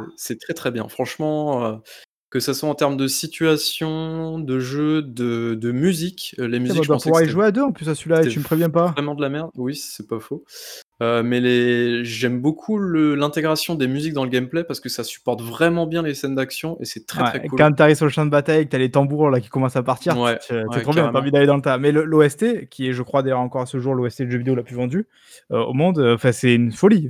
Martin O'Donnell, il est il je pense qu'il est vraiment l'un des artisans, en fait, du suc succès du jeu, même si évidemment le le jeu en lui-même est très bien, ça en fait ça fait totalement partie de l'ADN d'Halo, quoi, le la musique, quoi. Peut-être, mais en tout cas, j'ai remarqué des similitudes de ouf entre, heu, Halo qui est sorti, c'était 2002, je crois, à l'époque, un truc comme ça, le le 1er Ouais, alors ou aux je crois que c'est 2001, aux un truc comme ça. États-Unis, heu, 2001 et chez nous 2002, je crois, Ouais, enfin bref, dans dans les débuts des années 2000 et Crysis, en fait, heu, c'est dingue à quel point au niveau des des comment dire? Des des phases de jeu, heu, des environnements aussi parce que c'est des trucs aliens, forcément, au niveau de l'utilisation de la musique aussi, les 2 jeux se ressemblent, heu, vraiment beaucoup et j'ai remarqué ça, bah, quand j'ai quand j'ai joué à Halo, quoi. C'est c'est un truc de dingue, quoi. Alors je me demande a tu comprends maintenant que. Halo est est la pierre angulaire des FPS, heu, dernière génération? Est-ce que tu le comprends maintenant? Ça y est? J'en sais rien. Je je sais pas. Je sais Non, pas, mais mais en tout comme cas, on dit qu'un bon jeu reste un bon jeu. Je pense que Halo, même si, heu, évidemment, il a il y a des choses où il a pas vieilli, je pense que ça reste quand même un jeu qui doit être effectivement super plaisant à découvrir et à faire une 1re fois, quoi. Ouais, et non, puis as tout le côté, je sais pas si tu l'as un peu ressenti déjà, je sais pas si tu as un peu avancé dans le jeu, hem, alors évidemment, c'est pas un monde ouvert, mais tu as un côté où où tu te retrouvais quand même déjà à l'époque avec d'un coup un niveau qui était un peu plus ouvert, où tu pouvais, Ouais, faire le tour, en fait, de l'île, heu, revenir, Ouais, il y c'est avait un côté un peu, heu, sympa. Ça, Tu as le côté, heu, tu prends ton véhicule, tu vois un truc un petit peu au loin, tu tu y vas pour voir ce que c'est et hop, Ah là, et tu alors la maniabilité du Warthog, alors? C'est compliqué, mais ça va. Ça se Ah, une fois que as une fois que tu as compris, au bout de 2 minutes, c'est bon, tu as compris le truc, donc voilà, quoi. Par contre, faut pas qu'il y ait des faut pas qu'il y ait des pontons un peu un peu, un peu, comment dire? Un peu Un peu sinon je pense étroit, que je tombe je tombe direct, hein, mais Oui, il y en a il y il y a d'ailleurs des niveaux, tu verras, avec des ponts de lumière, notamment, qui sont assez étroits et il faut pas trembler quand tu passes. Ouais, mais non, mais sinon ça va, c'est l'ambiance est vraiment vraiment très, très sympa. Je je sais pas où l'histoire va va me mener. Je je crois que j'en suis à à la moitié du jeu, un truc comme ça, donc j'y ai pas joué énormément non plus, mais en tout cas, c'est du peu que j'y ai joué, j'ai trouvé ça vraiment très, très cool, quoi et tu sens, ouais, que c'est un jeu que qui, à l'époque, devait, heu, devait vraiment défoncer, quoi. Si aujourd'hui il est encore très, très bon, c'est qu'à l'époque ça Mmh. devait, heu, ça devait Et en envoyer, plus, il était extrêmement joli, surtout. C'était vraiment l'un des Ouais. des étalons techniques de l'époque, quoi, donc heu, c'était le summum un peu de ce qu'on pouvait trouver en termes de technique, donc en plus de ça, le le jeu était bon, le la musique était ouf, techniquement, c'était solide, heu, enfin, c'était voilà, c'était il cochait toutes les cases, quoi. Yes et les sensations de tir sont vraiment pas dégueu en plus donc, heu, vraiment tout bon quoi pour l'instant. Et le gameplay, heu, bah, quoique il avait déjà adapté à l'époque, mais le gameplay clavier, heu, souris, ça va? Ça ah ouais, ça passe, ça passe nickel. Franchement, Mmh. pas de pas de problème à signaler, ça se joue très bien au clavier souris donc, heu, franchement, rien à dire. Donc Ah voilà. bah, voilà, c'est bien ça, je suis fier de toi baby. Ah ouais, non mais je l'industrie. Je savais on que ça allait te on faire entend plaisir. le sourire de Marc là. Ah ouais, grave, grave, enfin On entend un petit bruit de bouche là quand il sourit, c'est très tu bizarre. tu tu Mais, verras et le 2 hem le 2 est encore mieux en plus. Ah ouais? Ouais. Bah écoute, on verra bien, mais, heu, mais du coup la prochaine étape après ça, c'est, heu, passer à la parce que là je vais me taper toute la licence Halo et la prochaine étape qui va te faire plaisir, c'est le Resident Evil aussi. Et Ah! là Alors là, tu feras pas 10 minutes et tu vas arrêter. Parce que non, Là mais c'est un gros morceau aussi. stream, voilà, je le demande devant les gens, j'aimerais que tu streames vraiment le Oh putain, que tu vas attaquer le 1er parce que déjà tu vas pas t'en sortir tout seul c'est pas possible. je veux voir ça parce que je vous jure pour l'avoir vu jouer à Silent Hill 2, c'est incroyable. C'est une Ah le coup expérience du couloir, c'est c'est une expérience sociale, hein. Il a jamais passé ce putain de couloir. Non, non, il y a un bruit au bout, je veux pas y aller, j'ai peur, il a arrêté. Ah ouais, non, non, si, tu es sûr? Je suis même pas sûr d'avoir arrêté. Non, je crois que j'avais continué en plus. Oh le Non, après tu as regardé un let's play pour voir le jeu Ah oui, putain, c'est vrai, j'avais regardé une vidéo pour voir s'il y avait un truc au bout. Oh putain. Ah Ah non, non, très, très courageux. Comme quoi c'est mar c'est ça marche encore ces jeux-là, mais bon, on verra, on verra où tu iras avec, heu, Resident Evil. Ouais. Bon, je vais pas attaquer, hein, parce que du coup Halo, c'est quoi? C'est 5-6 jeux, non? Il y a 5 Heu opus canoniques, tu as un un Ouais, add-on 2 Halo Et Wars. ODST. 3 et tu as le Reach. Ouais. Reach. Ah ouais. Et puis, heu, Resident Evil, c'est quoi? C'est 15 jeux maintenant, donc, heu, se taper 15 jeux en une fois, c'est un peu chaud quand même, donc, heu Non, mais après voilà, il faut tu je te donnerai une liste de de comment les faire et de ce qu'il faut faire et après, heu, tu verras, il y a pas besoin de tout faire, quoi. On verra. Heu, bah, du coup, je pense qu'on en a terminé. Est-ce qu'on ferait pas un petit bilan de la saison du coup? Je j'aime bien faire ça, je Ah, trouve ça t va vite allez, alors, hein. c'est trop cool, allez. Hem, Marc, vas-y, je te laisse l'honneur parce que je sens que tu as envie de tu as envie Ah de bah, faire le ouais, moi j'ai rien préparé. putain, tu es chiant, bah, moi non plus en fait. Ah bon et Diego, allez, un bilan de la saison. Mais Diego, il va pas vraiment faire un bilan de la saison parce que Diego, il est arrivé en cours de saison. Oui, mais c'est peut-être Diego est notre arrivé Diego est arrivé en novembre dernier. oui, mais Diego, il a mis des billes aussi, alors il sait il sait ce que vaut son produit, non? Il a des il a quand même Ah des mais mais ça ça j'en parle pas au public, d'abord il faut que j'en parle aux aux autres actionnaires. Non, mais c'est surtout qu'il a profité de mon absence au Japon, heu, ce fourbe pour venir s'incruster comme ça, comme un parasite dans l'équipe et maintenant est, bah, il est là, il est accroché, on peut plus l'enlever. Donc, heu, oui, effectivement, c'est peut-être la plus grosse fie fierté et réussite de cette saison, heu, c'est C'est le de parasite, le Voilà. parasite suisse. Le parasite quand le départ de l'inauguration de quoi? De 2 nouvelles, heu, de nouveaux non? Parce que je crois que le métro, il était déjà là sur la 1re saison. Ouais. Heu, après on a eu Analogique du coup par Diego justement, fait. si bien et on a eu, heu, donc bah, Cran d'arrêt qui est, tout Voilà. récent, le 1er, donc plutôt pas mal et après normalement on a d'autres choses qui sont censées arriver, qui sont censées arriver depuis 2 ans notamment, heu, qui devraient bientôt arriver, voilà, hein, je on sait qui je vise quand je dis ça. Heu, non, mais voilà, après je sais pas si si toi tu au-delà même du du bilan, est-ce que voilà, est-ce que vous êtes quand même content un peu de la manière dont on fait les choses? De voilà, on on a un peu du mal des fois à trouver notre ton, je trouve, mais je je pense que les les formats, alors avec Analogique pour Diego évidemment, heu, Cran d'arrêt, Métro bio boulot Métro boulot jeux vidéo pardon, un peu plus pour, heu, Baby-Boule et moi. Heu, bon Coach qui est là un peu un peu partout. D'ailleurs peut-être qu'un jour il nous fera un truc, heu, sur la musique aussi, parce que c'est son Ah, ça pourrait être cool, ouais, effectivement. Ouais. Heu, voilà, je trouve qu'on on commence peut-être à trouver un petit peu plus nos marques, ça c'est assez sympa, quoi. Heu, je suis assez content à ce niveau-là et j'espère qu'on va aller un peu plus vite, heu, pour la saison 3 et faire plus de choses, quoi. Yes, c'est clair et puis, et puis Ah ouais, le peut-être, hein, des surprises, ouais, on sait jamais, effectivement. Enfin bref, du coup, bah, voilà, je pense qu'on en a terminé. Diego a déconnecté au dernier moment, je sais pas pourquoi, mais c'est pas grave, il vous il vous embrasse également et du coup, eh bien, heu, on se retrouve d'ici la mi-septembre. Merci de nous avoir écoutés, j'espère que cet épisode vous aura plu et donc passez, heu, une bonne fin de, bonne fin de comment dire? Une une bonne fin d'époque, on connaît toujours pas les des consoles next gen. C'est vrai, c'est vrai, c'est dingue. Mais bref, voilà et donc, heu, du coup, eh bien, on se retrouve en septembre. Ciao à tous, salut! Ciao, ciao.